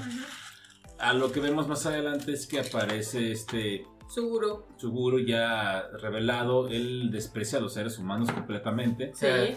Les llama Para más monos. información pueden ver los tomos previos al incidente de Shibuya en el anime, donde vemos la historia de Suguru y, y este Goyo, más desarrollada y donde se ve cómo le rompieron el corazón a, a Goyo. Pero bueno, Oye, pero ese era como chamán. ¿no? no. Porque ya ves que fue la doñita con su hija y. Sí, pero es que él era como un tipo charlatán, llamémosle, entre comillas charlatán, porque Por- sí les ayudaba. Ajá, sí les ayudaba. pero era a su beneficio porque él quitaba hay muchos que inclusive cuando yo leí Jujutsu dije ay güey yo creo que traigo como tres maldiciones encima porque son maldiciones que no te, sí. no te dejan dormir te hace que te duela la espalda traes un peso encima traes así como que mucha estrés mucho dolor dije ay güey yo traigo como que maldiciones ahí En. Jujutsu Kaisen las maldiciones son como estos personajes, así como estos monitos medios deformes, forma humanoide, que los traes tú cargando. Ujú. Tú no los ves, pero te están, te están causando y cierto también te peso. explican que las maldiciones nacen a través de los miedos Ujú. Entonces, por ejemplo, hay maldiciones que son naturales, que les dicen que son, por ejemplo, las maldiciones del miedo a la muerte, del miedo a los terremotos, del miedo a las inundaciones, del miedo a X, Y, Z, ¿no? Entonces, hay muchas maneras en cómo se pueden crear maldiciones, pero es a través del miedo o el rencor del corazón humano. Sí. Así es como van creciendo. Es lo que yo les decía, o sea, siento que sí, de repente uno ve lo, la película y todo, pero trae un trasfondo importante, o sea, como que al Sí. menos yo lo, yo lo interpreté de muchas maneras, así como Tiene un trasfondo y sí, o sea, la neta la serie, no solamente de películas, sino la serie en general, trae mucho mensaje sobre que nuestros mismos miedos y nuestros mismos Ajá. rencores crean esas maldiciones que nos perjudican en el día a día Yo la verdad y así, nos dan lo, dolor de espalda. así lo entendí. La verdad por eso les decía que traía como que más Sí. historia porque yo así lo interpreté. Sí. La verdad. O sea, como No, que no en el sentido literal de ahí está el diablo. No. Mm. De hecho está padre porque nunca meten ese tipo de temas, sino que lo ve, lo, uno lo ve de literal de que es a través de los miedos y los rencores del ser humano. Ahí es como se crean las maldiciones. Entonces, este, este Suguru lo que hace es que tiene como una tipo secta donde la gente va para consultarlo y lo que hace es que elimina las maldiciones que traen ellos, pero lo que él hace es comerse esas maldiciones Ah, sí, para cierto. adquirir poder. Era bien específico con el número que dijo en algún momento de cuántas maldiciones. Cuatro eran. mil, no sé qué Cuatro- Era chingados. 661, no, Eran un putero. no, esa es otra cosa. No, bueno, eso yo creo que era en la casa de las maldiciones. De, de las flores. Je, Ok. je, je. También. Algo así. Pero bueno, el punto es que eh, vemos ya la existencia de Suguru, este, Lo- Seguro tiene un plan que es apoderarse de Rika. ajá, para poder convertir eh, su mundo perfecto, su mundo ideal es donde solamente hay hechiceros. Que si lo vemos así como que en reflexión se parece un poco a la historia de animales fantásticos. Eso fue lo que le dije, eso es Harry Potter. Sí, es un poco cercano, inclusive también tiene ese tema de como que cierto amor no correspondido, Sí. pero bueno, un saludo para Goyo. Este, hay como que hay algunas cosillas, unos pedillos. Unos pedillos, sí. Ajá, pero debo decir que Jujutsu, si no me equivoco, es más antiguo que la historia de Animales Fantásticos, pero bueno. El punto es que mm, este Geto va y se presenta a la escuela de hechicería junto con sus compinches. Sí, la mi mamá. Y les dice, el día 24 de diciembre va a haber el desfile de las mil maldiciones, donde en Kioto, en Tokio y en no sé dónde chingados más, va a haber un chingo de maldiciones. Y pues prepárense porque nos los vamos a chingar. bueno, pero hay un guiño guiño ahí, ¿no? ¿Cuál? Por, por cuando se va a estrenar la película. Ah, sí. Era el guiño guiño que yo te dije. En Japón, donde todo empezó. No, fue en China. No, no, no, no, no, o sea, de Ah. Jujutsu. En Japón, hermosamente en Japón, la película de Jujutsu Kaisen 0 se estrenó el 24 de diciembre, que es donde ocurren los hechos principales de esta película. Ah, o sea, la- sí, esa de la fecha sí le recuerdo. Ajá. Yo también cuando lo dije fue de, ah, se mamó, qué buena referencia. Ah, y lloré. Hasta que tres meses después la pudimos ver. Para mí tres meses fueron mucho, ni me veas con esa cara. No, no, sí te entiendo, te entiendo. Fue mucho. Pero el punto es que eh, durante esta etapa de preparación pues se van dividiendo en distritos para Tokio y distritos para, To- para Kioto para poder enfrentar el, eh, estas... Se reparten en todo Japón. De hecho, el director. Bueno, primero Goyo le dice: No te voy a dejar que te vayas. Pero este. Suguru. Suguru lo que hace es convocar varias maldiciones y a, apresu- a- a- Tiene rodeados a los alumnos. Exacto. Y, o sea, o sea, es como que ese dominio mental con Goyo de que, ah, sí, pues tus alumnos están en riesgo, Sí. tú sabes. Atácame, pero esto voy a cargar el payaso. Ah. Entonces, este, pues Goyo como que prefiere salvarlos antes de, de, De enfrentarse, enfrentarlo. ajá. Aparte, las niñas tenían que ir a una tienda de Tokio. Ajá, también. Eh, Vemos que este. Suguru tiene varios ahí este, acólitos, por llamarlo así. Ajá, que tienen diferentes poderes también, que son poderosos, que tienen ahí la intención de ayudarlo con esto. Y pues, eh, y ya total, el director cuando ve todo el desmadre que se va a armar, dice, ¿sabe de qué? Háblele a todos, o sea, ya estuvo. Háblenle a todos los grado 1 y especiales porque necesitamos hacer una pinche junta porque se va a hacer un desmadre. Dijo, ya háblenle a todos, este, oiga, mi primo, háblale también al güey, me vale madre. Sí, me vale madre. Tú tráete a este güey ya, todos. Y porque dice, tenemos que defender las ciudades porque estos güeyes se van a poner bien locos y está gacho el desmodo. Nos vinieron a declarar la guerra y pues, órale. Hay que responder. A lo cual Suguru ya sabía que iba, cómo iba a reaccionar el, el- El el director. director. Incluso en la Eso. siguiente escena se dice, de seguro eso fue lo que dijo. O sea, y o tú sea- como espectador te quedas de, pues sí, eso sí, fue lo que eso dijo. fue ¿no? lo que dijo. Ajá. Entonces está, está, Ay, director es la neta. Está padre esa parte. Eh, entonces le dice, mira, güey, miren, yo cuento con ustedes porque el plan de Suguru es realmente distraerlos para él irse a la escuela y operarse de rica. No lo dicen ahí. No, pero, o sea, vamos, ese es el plan. En ese momento se dividen para poder enfrentar eh, el ataque. Ya cuando están divididos y están en Tokio, este Goyo recibe noticias de Ijin, si no me equivoco es Ijin, Ijin, que es eh, uno de los choferes, pero que también es un hechicero. Ajá. Pero es como que uno de los asistentes principales de estos, Es como güeyes. administrativo. Ajá, es como un godín, Ah, pero chingón. Y le, le pasa información, entonces el güey se queda de ¡Ah, la madre! Hola. Y convoca a que Panda e Inumaki, que eran los que habían ido junto con el equipo de Tokio, se regresen a la escuela. En la escuela solamente estaban Maki y Yuta. Entonces dice, saben que se tienen que regresar. Y ahorita los alcanzo nomás que termine con el extranjero. Que es uno que se llama Miguel.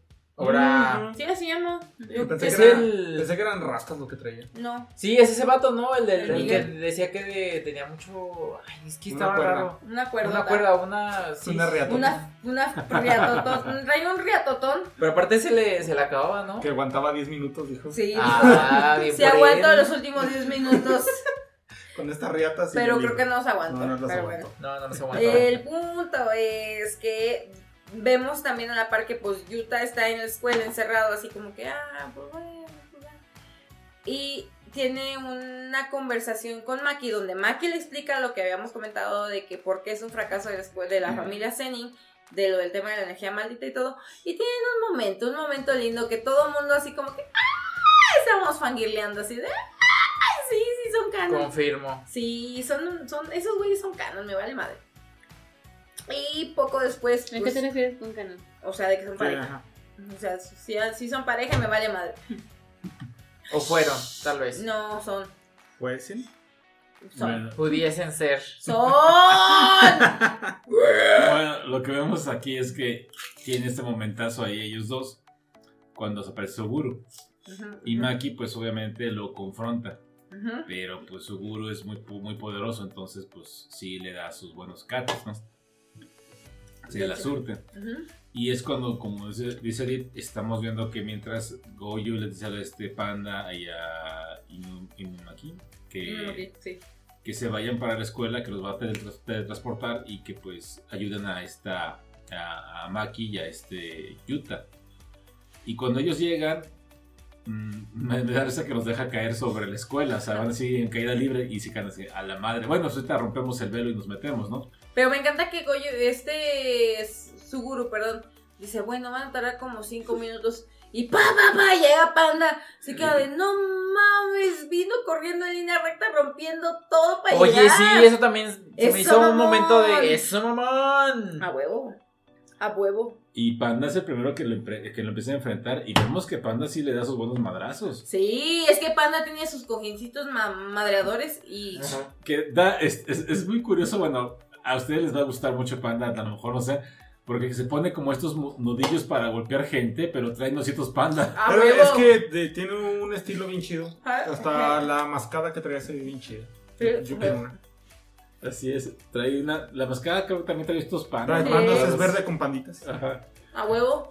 Entonces, sí. Panda plus panda. Exacto. Y pues Panda pues se empieza a pelear con este güey y, y incluso como dices tú, activa su núcleo como de gorila y, órale, güey, se, se dan unos Se vienen los putazos. Exacto. Pero vemos también que este güey, por menos que sea, mm, logra vencer a los tres, tanto a Maki. Bueno, a Maki, cuando llegan vemos que a Maki ya la había vencido. Ujú. Logra vencer a Panda y logra vencer a Inumaki. La parte de Panda que fue muy, muy así de... ¡ah! Que es un mega spoiler, aquí sí, sí, no, es un spoiler muy grande. Le avienta el- el- el- la lanza de Maki y lo atraviesa de corazón. De queda de... ¡ah! Yo, le- bueno, no, mejor más adelante me acuerdan que no le hallé forma, pero bueno, me dice Ok. un rato. Sí. ok. Es que ya después, como queda después de eso, ya después dicen, ah, es que se ve como mucho, ¿no? Que le falta algo y no le hallé forma jamás. Es como que se le rompió una manita. Pero Se no, le no, rompió un no le hallé forma, por más de que le dije. Era como un peluche. Sí, es que sí, lo entendí así. Es que Panda es un peluche. Técnicamente hablando, Panda es un peluche. Peluche Sí, animado. Sí, Sí, es un peluche con el estuche. exactamente. Y bueno, ahí lo que estamos viendo es que Panda pues, pues también termina mal herido. Y llega Inumaki, y Inumaki pues le dice, siéntate, o ¿cómo le dice? No, mm, eh, métete, algo así. le- Entiérrate. entiérrate. Y este güey sí de paz, güey. Duro sobre la Duro tierra, la se, tierra. Lo, se lo mate, pero. Hace un cráterzote. Ujú. Sí. Y piensa como que ya lo detuvo por lo menos, pero este güey seguro sale de ahí y dice, ah, ¿qué creen, güeyes? Ya de que se le veía la dentadura así de. Dices, ya vale madre. Pero bueno, era divertido. Y este, in- este Suguru, pues, termina madreándose a los dos. Y lo que vemos es que Yuta ya aparece porque se quedó en la escuela. Y ve a los tres todos madreados. Y pues sí le duele y dice, ¿sabes qué, güey? Son mis best ofrendos. ¿Sabes qué, güey? Ya estuvo suave, te va a cargar el payaso. Y convoca al espíritu de Rika en la espada y pues empieza a atacarlo. Y vemos que el güey sí tiene fuerza para defenderse. O sea, el güey sí se puede defender. y Eso, de hecho, a Suguru le cuesta mucho evadir sus ataques porque realmente el güey sí está atacándolo con ganas. Ajá. Y, y lo que creo que nos que está padre aquí, bueno, hablando, es- esa pelea está a la par en lo que está el desmadre en, en las demás ciudades. Ajá. Y aquí es donde tal vez empieza un poco la manera que escuchaba, que decía Lalo, ¿y por qué todos gritan? ¡Ah! Porque cuando, Sí. empe- cuando, cuando empezó la pelea, empezamos a ver todos los diferentes equipos defendiendo las ciudades. Hechiceros que ya han aparecido en la serie de televisión, En el en anime. el, bueno, en el manga y en lo que es la serie. Entonces eh, aparece el equipo de, de Kyoto, que es este Todo, es la hermana de Maki. Es esta Mai, que es la hermana de Maki. Aparece Mingua, la inútil. Ujú. Ella misma se dice, aquí soy Mingua, la inútil. La amo. Mekamaru. Ay, se me olvidó el nombre de la brujita. Aparecen Este, varios que están, o sea, y a todos le dan como que ese tiempo. Ajá, que está muy, que muy en el tomo, en el anime, en el manga no aparecen. ¿No? Pero en el anime sí te hacen referencia a que ellos participaron durante, durante esa situación. Ajá. Entonces, yo sí agradezco que aunque no haya aparecido en el tomo cero, pero sí hayan hecho referencia en el anime, le hayan dado espacio en la película. Eso sí, lo agradezco. De hecho, lo interesante es que la hermana de Maki, ella sí puede usar este, Energía maldita. energía maldita. Sí. Entonces, también Maki le tiene cierto coraje porque no, están se en tienen, se un coraje y no, la historia de ellas dos es una historia preciosa, hermosa y muy bien hecha. En serio, léanla, van a llorar. Van a llorar como niñas. Y Yes. lo que decía Lalo es que de repente hay una escena donde vemos un este. Hechicero delicioso y precioso. No, vemos, Ah. vemos pero una, mal- una maldición muy grande que está matando a muchos hechiceros. Está mamadísimo con su puta madre. Y todos están así como que ya nos cargó el payaso y de repente vemos que aparece alguien, un güero, de lentes. ¡Kento Nanami! Con Que una corbata Que peculiar. ahí es cuando dice Lalo que empezó. Oh. Y sí. No, se yo le dije a. Miguel Ángel, Ajá. gritos de perras locas. Y yo también grité, sí, Yo, se a preguntarle a quién es y no me supo decir quién es. Kento Nanami, uno de los hechiceros de grado especial, pero es el sugar daddy de todas las Ah, sí fanáticas de Si me dijiste Jujutsu. eso, no es cierto. Es el sugar daddy de todas las fanáticas de Jujutsu. O sea, todas las fanáticas queremos que, que Nanami no se quede de trabajar. Es lo que yo Bendito ser. Dios. Ya con esta edad y soltero aspiro a ser Sugar Daddy, pero bueno. Pero ahí lo que vemos es que aparece Nanami, que también en el tomo no, amo, en hermoso. el tomo no aparece, pero le dan, No. Le dan este, este momento donde Nanami pues se carga esta maldición enorme. Y, pero es, un, es, un, es una escena que te quedas de ¡Ala! Dura, po- dura poquito, 20 segundos tal Pero vez. se te queda en el corazón por Exact- siempre. Exactamente, pero a la gente le dieron lo que quería ver, porque sí se escuchó en el cine toda ¡A la las gente. morras! ¡A las morras! Sí, pero también pasó con todo. Y Porque cuando se están peleando aparece también una, un- una maldición como tipo samurái así grandota. Y le y dicen... todo se la chinga. Ajá, y, y, y todo le dice, a ver, a ver, yo me encargo de ese güey. Todos, Espérate, güey, está muy Me caliente. vale madre, hay un especial de mi Takana Chan a las 8 de la noche y yo la tengo que ir a ver, entonces chinga Ah, porque sí yo no tengo tiempo que sí perder. se mamó. Es que ese güey es fanático de una idol japonesa. Ay. Y si ella transmite a las 8 de la noche, él va a estar Él ahí. va a estar ahí porque es el fan número uno de ella. Ajá, entonces como, como ve que esta maldición llega y dice, a ver, si no me chingo a este güey no alcanzo a llegar al especial, me lo voy a madrear. porque Y me se lo voy a madrear". callan y se quitan porque me lo voy a madrear Y y, de hecho- es un chingón. A todo su equipo lo manda, los manda a volar. Sí, ya, o sea, sáquense, ya, ustedes vayan a matar a esos güeyes, yo me Vayan a hacer este". otras cosas porque yo tengo que terminar ese pedo. Y ese güey sí es capaz de matarlo. Porque Ese güey es muy cabrón es muy cabrón. Y, y en serio, los capítulos donde ya en el anime sale durante la competencia Kyoto-Tokio, una Sí. joya. My best ofrendo. Así, ahí está el meme de él con este Itadori que se hacen muy buenos amigos. Es una, es una relación muy rara ahí, pero es el my best ofrendo. Es muy curioso. Yo sí de repente siento que, lo, que, que es como que la perspectiva de la mujer. Porque la, la forma de, de de escritura, porque dicen mucho acerca de que Itadori y Toyo comparten como que el mismo tipo de mujer. De gran trasero. Ajá. Y, y se refiere como que mucho, y siento como que es lo que las mujeres piensan que uno de repente ve, como que si tiene buen pecho, buenas pompas, no sé. Y a veces me acuerdo mucho, me dan mucha risa los, los memes de que dice, güey, uno lo que quisiera es tener como que abrazando a alguien, o sea, no nos importa tanto a veces esas cosas, ¿no? Cuando estás chavo igual sí, pero ya, Pero ya, una más grande tú, madura, ya, ya, chinga su chingada madre, ya, madre. ya no quiero abrazar mi almohada, así,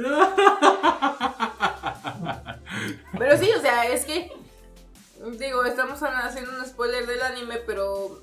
mm, Nitadori y todo se vuelven best ofrendos porque combinan el, tem- el tema de la mujer ideal, que es como el estereotipo de Jennifer Lawrence. Así es. Jennifer Lawrence es el amor de los dos.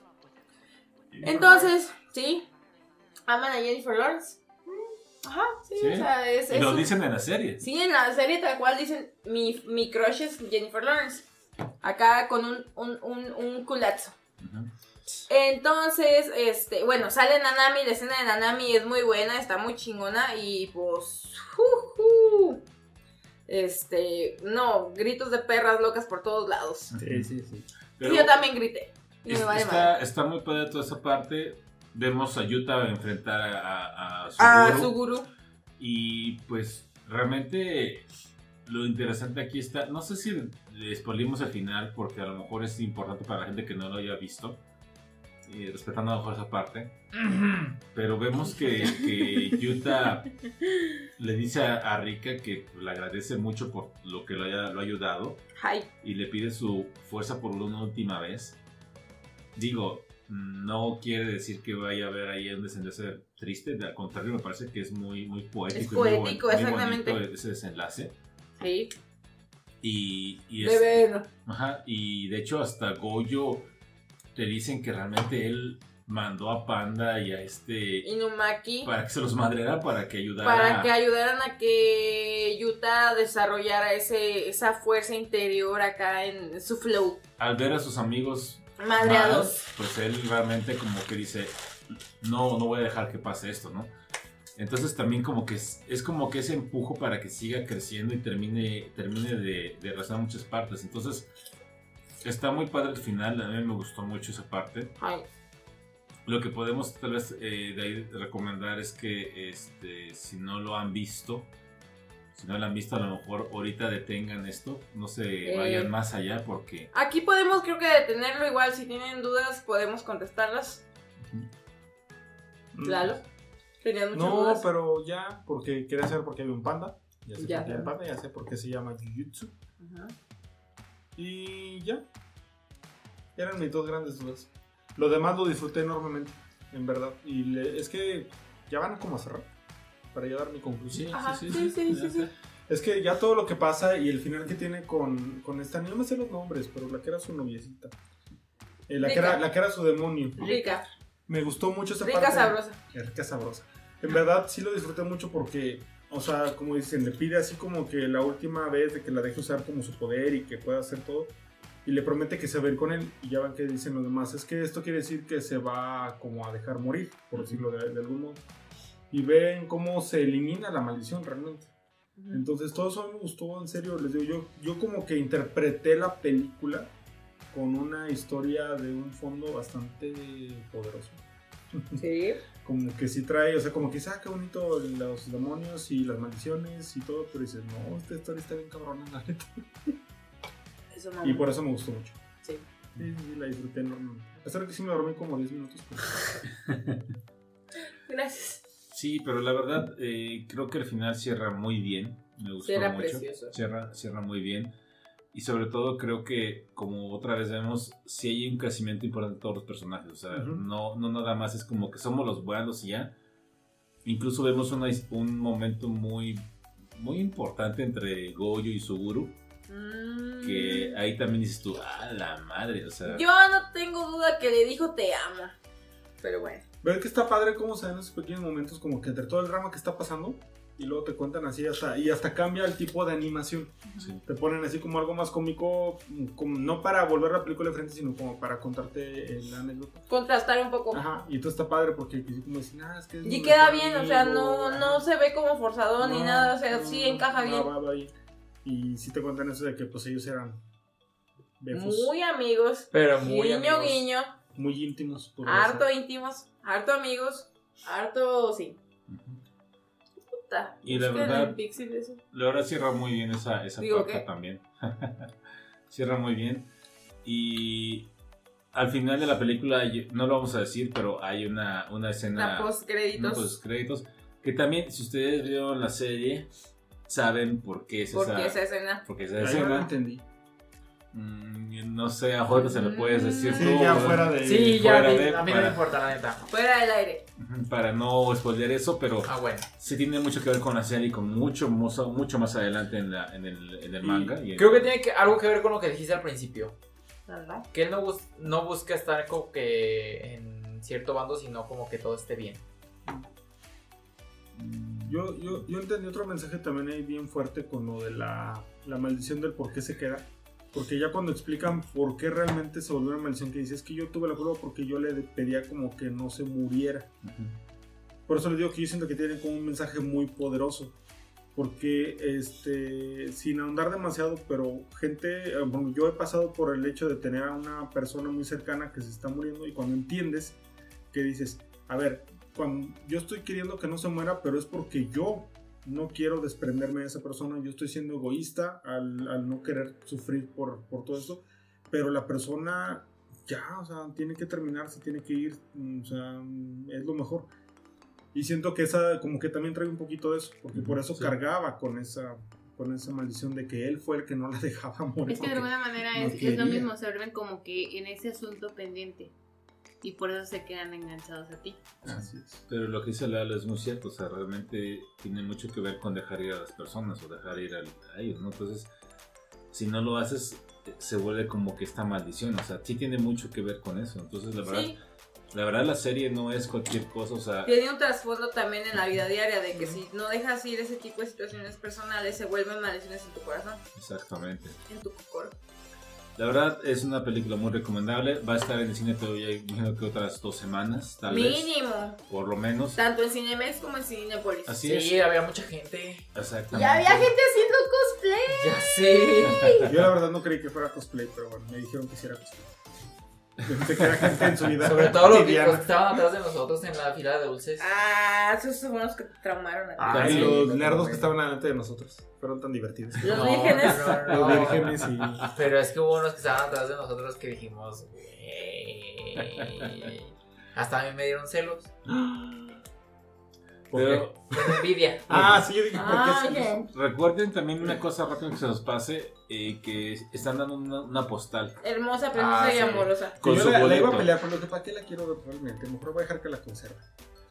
Sí. No está, yo Pero lo tengo en la casa. Si. No, ustedes, pero, pues- si ustedes quieren su postal, eh, no olviden de pasar a, Échenle ganas. Pasar a, a- a exigirla en, en el ticket cuando compran su. Pero espérame, su- eso fue solamente para el día del Para allá, ajá. ¿Solo para el día de? Sí. Bueno, bueno, bueno, Ya bueno, depende, no, depende, vale De Bueno, puede ser sí. que ya quedó, pero. No, a lo que voy es des- dependía si se acababan las y todo, pero por lo que vimos hubo una gran aceptación, hubo muchísima gente, por ejemplo, nosotros fuimos a Macroplaza aquí, que es una plaza chiquita, De macro no tiene nada. Ajá, de Macro, no Macro tiene más que el nombre, pero y más o menos te diré. Pero vimos gente con cosplay, vimos gente con playeras, vimos mucho, o sea, había, mucho hype. Sí. Me gustaría mucho saber cómo se puso el nivel también en Plaza San Luis, en el El Dorado, el Sendero, Sendero, que son plazas un Sendero. poquito Ay, más no, fuertes. yo no quiero ver, me da miedo. Me da ansiedad. Hace mucho para no ver qué al tanto sendero. estaba ahí como que Ajá. desmadre. Yo voy seguido porque me queda cerca. Entonces, Bien por ti. Sí, básicamente. Había gente que traía playeras. Si no eran disfrazados, traían playeras. de- Los Sí, eso sí lo vi. Paradise. Sí. Yo llevaba mi sudadera acá bien de los Paradise. Pero sí, también muy bueno el soundtrack de. Una Ah, sí, la música estuvo muy buena. Sí. muy es que la música que usan en Jujutsu en general es una música preciosa, hermosa y amorosa. La música en general de los animes. Sí, la verdad es que sí, la- porque era buena. una música muy clásica de anime, pero funcionaba. Sí, jala, jala, chingón. Entonces, la verdad, Chingón. creo que, bueno, para ir concluyendo, no sé, tengan ustedes que comentar. de Que la quiero ver otras cuatro veces. Ok. Jalo. Eh, ¿Algo más, Usali? ¿Tú quieres decir? Muy bien. Lalo también nos comentó sus conclusiones de la película. Sí, la verdad, les repito una vez más, yo siento que es una película muy de adultos y le imagino que el anime también, disfrazado de, de otras cosas, pero es como de cierta manera las películas de Pixar que parecen de niños, pero, Pero- cada quien en- depende en la etapa de su vida donde esté la puede interpretar y la puede asumir de diferentes maneras. Así es. La verdad es que sí, tiene mucho trasfondo esa, esa serie. Recomendada la película Jujutsu Kaisen Zero. Si los engancha, ahí está la serie de televisión. Si no es que quieren comprar los Pero está en mangas, Crunchyroll, dijeron. está en Crunchyroll. Crunchyroll, sí. O también si quieren ustedes pueden comprar los mangas en Panini. eh, Ya los tengo en mi carrito. ahí están también en mañana. Panini ya. Va a haber promociones en estos días, entonces estén al pendiente de esas series si quieren a- al comprarlos porque ese es- Jujutsu Kaisen sale el manga y se acaba. Y Recuerden, hace un año que empezamos todo el, el podcast, estuve chingue, chingue, chingue, que no encontraba los primeros. Batallé muchísimo para encontrar los primeros tomos. Porque no había, o sea, se acabaron así como Es que pan caliente. así o como sea, saca- volaban, volaban los desgraciados. las dos series, Demon Slayer y Jujutsu, como salen Y los Chainsaw, mangas, ya también. y Chainsaw, Chainsaw, y- están volando como. Es que sabes que vienen varias series que a ¿Sabes veces cómo? platicamos estas. eh, es uno, Jujutsu, Demon Slayer Demon son las, que, están- son las que ahorita son, por- ojo, por el anime, por las películas, son las que están arriba. Pero viene lo que es Chainsaw Man, Sí, Spy Family sí. y este dicen mucho de Hell Paradise. No, no, no sé, no la conozco No bien. sé si también nos vaya a pasar con este. Comisan. También Komi-san.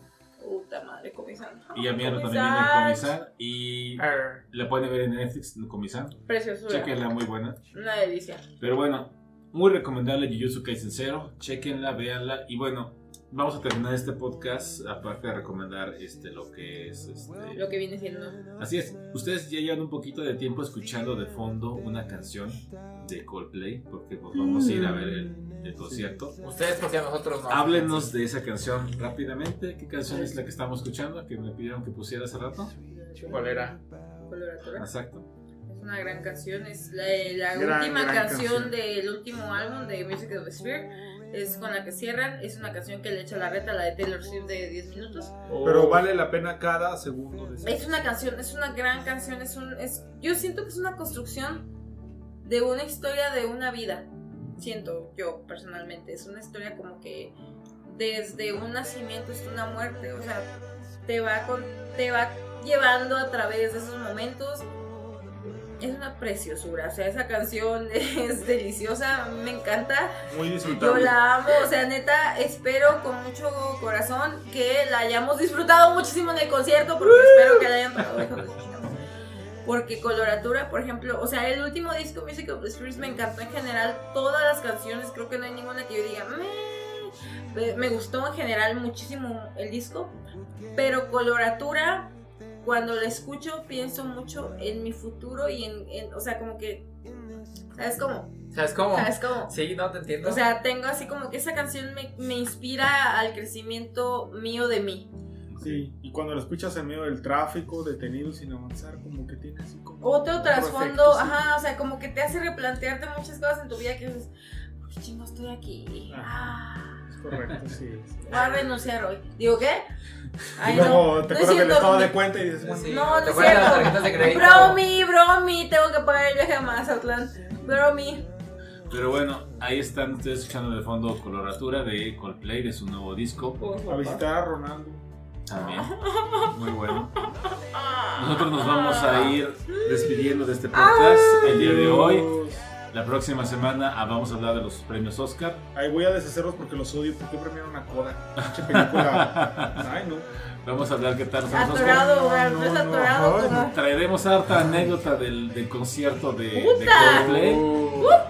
Y, pues, Yuta, ah, no, y también qué más se nos, se nos junta ahí de más este, temas. Porque, pues, Hay mucho de qué hablar últimamente. Sí, de sí. hecho, estamos planeando un segundo especial de Euforia. Ah, sí, falta Ah, eso. sí, La segunda temporada porque pues sí se pone... Pinche capítulo 5, te amo. Es genial, es maravilloso. Con voy en el ese- cuarto. No, cállate los ojos. Con 10 minutos del capítulo 5 dices a Zendaya denle el El- Oscar, el Grammy, el- todo lo que el le dé.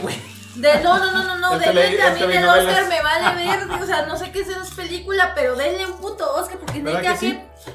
Güey, neta, la introducción dura 5 minutos, pero yo estaba al borde de Pero las duele toda la lágrimas. vida. Me sigue doliendo, o sea, fue una cosa que dices, no te Así pases es. de verde. Sí, Bueno, sí, sí, sí. entonces ustedes siguen escuchando de fondo coloraturas de Coldplay. Ah, sí, tenemos seis minutos para hablar. Con eso, con eso nos retiramos, dejamos un cachito de la canción por ahí de fondo para que ustedes la sigan disfrutando. Muchas gracias por escucharnos, escuchando las, las tripitas aventuras de nadie, este podcast a través de Spotify, de Anchor, de YouTube. Si están escuchando en YouTube, no están escuchando nada de las canciones, lo siento. Váyanse a. Spotify a escucharlas o a Ahí Apple está Music. los links. Así es. Los ahí, este, pues bueno, pueden escucharlas ahí. Y si no, modos, ya les dijimos qué canciones pusimos. Los pueden checar después en YouTube tranquilamente o en otro lado. Y pues bueno, muchas gracias por escucharnos. Pues nos despedimos todos. Adiós. Adiós. Adiós.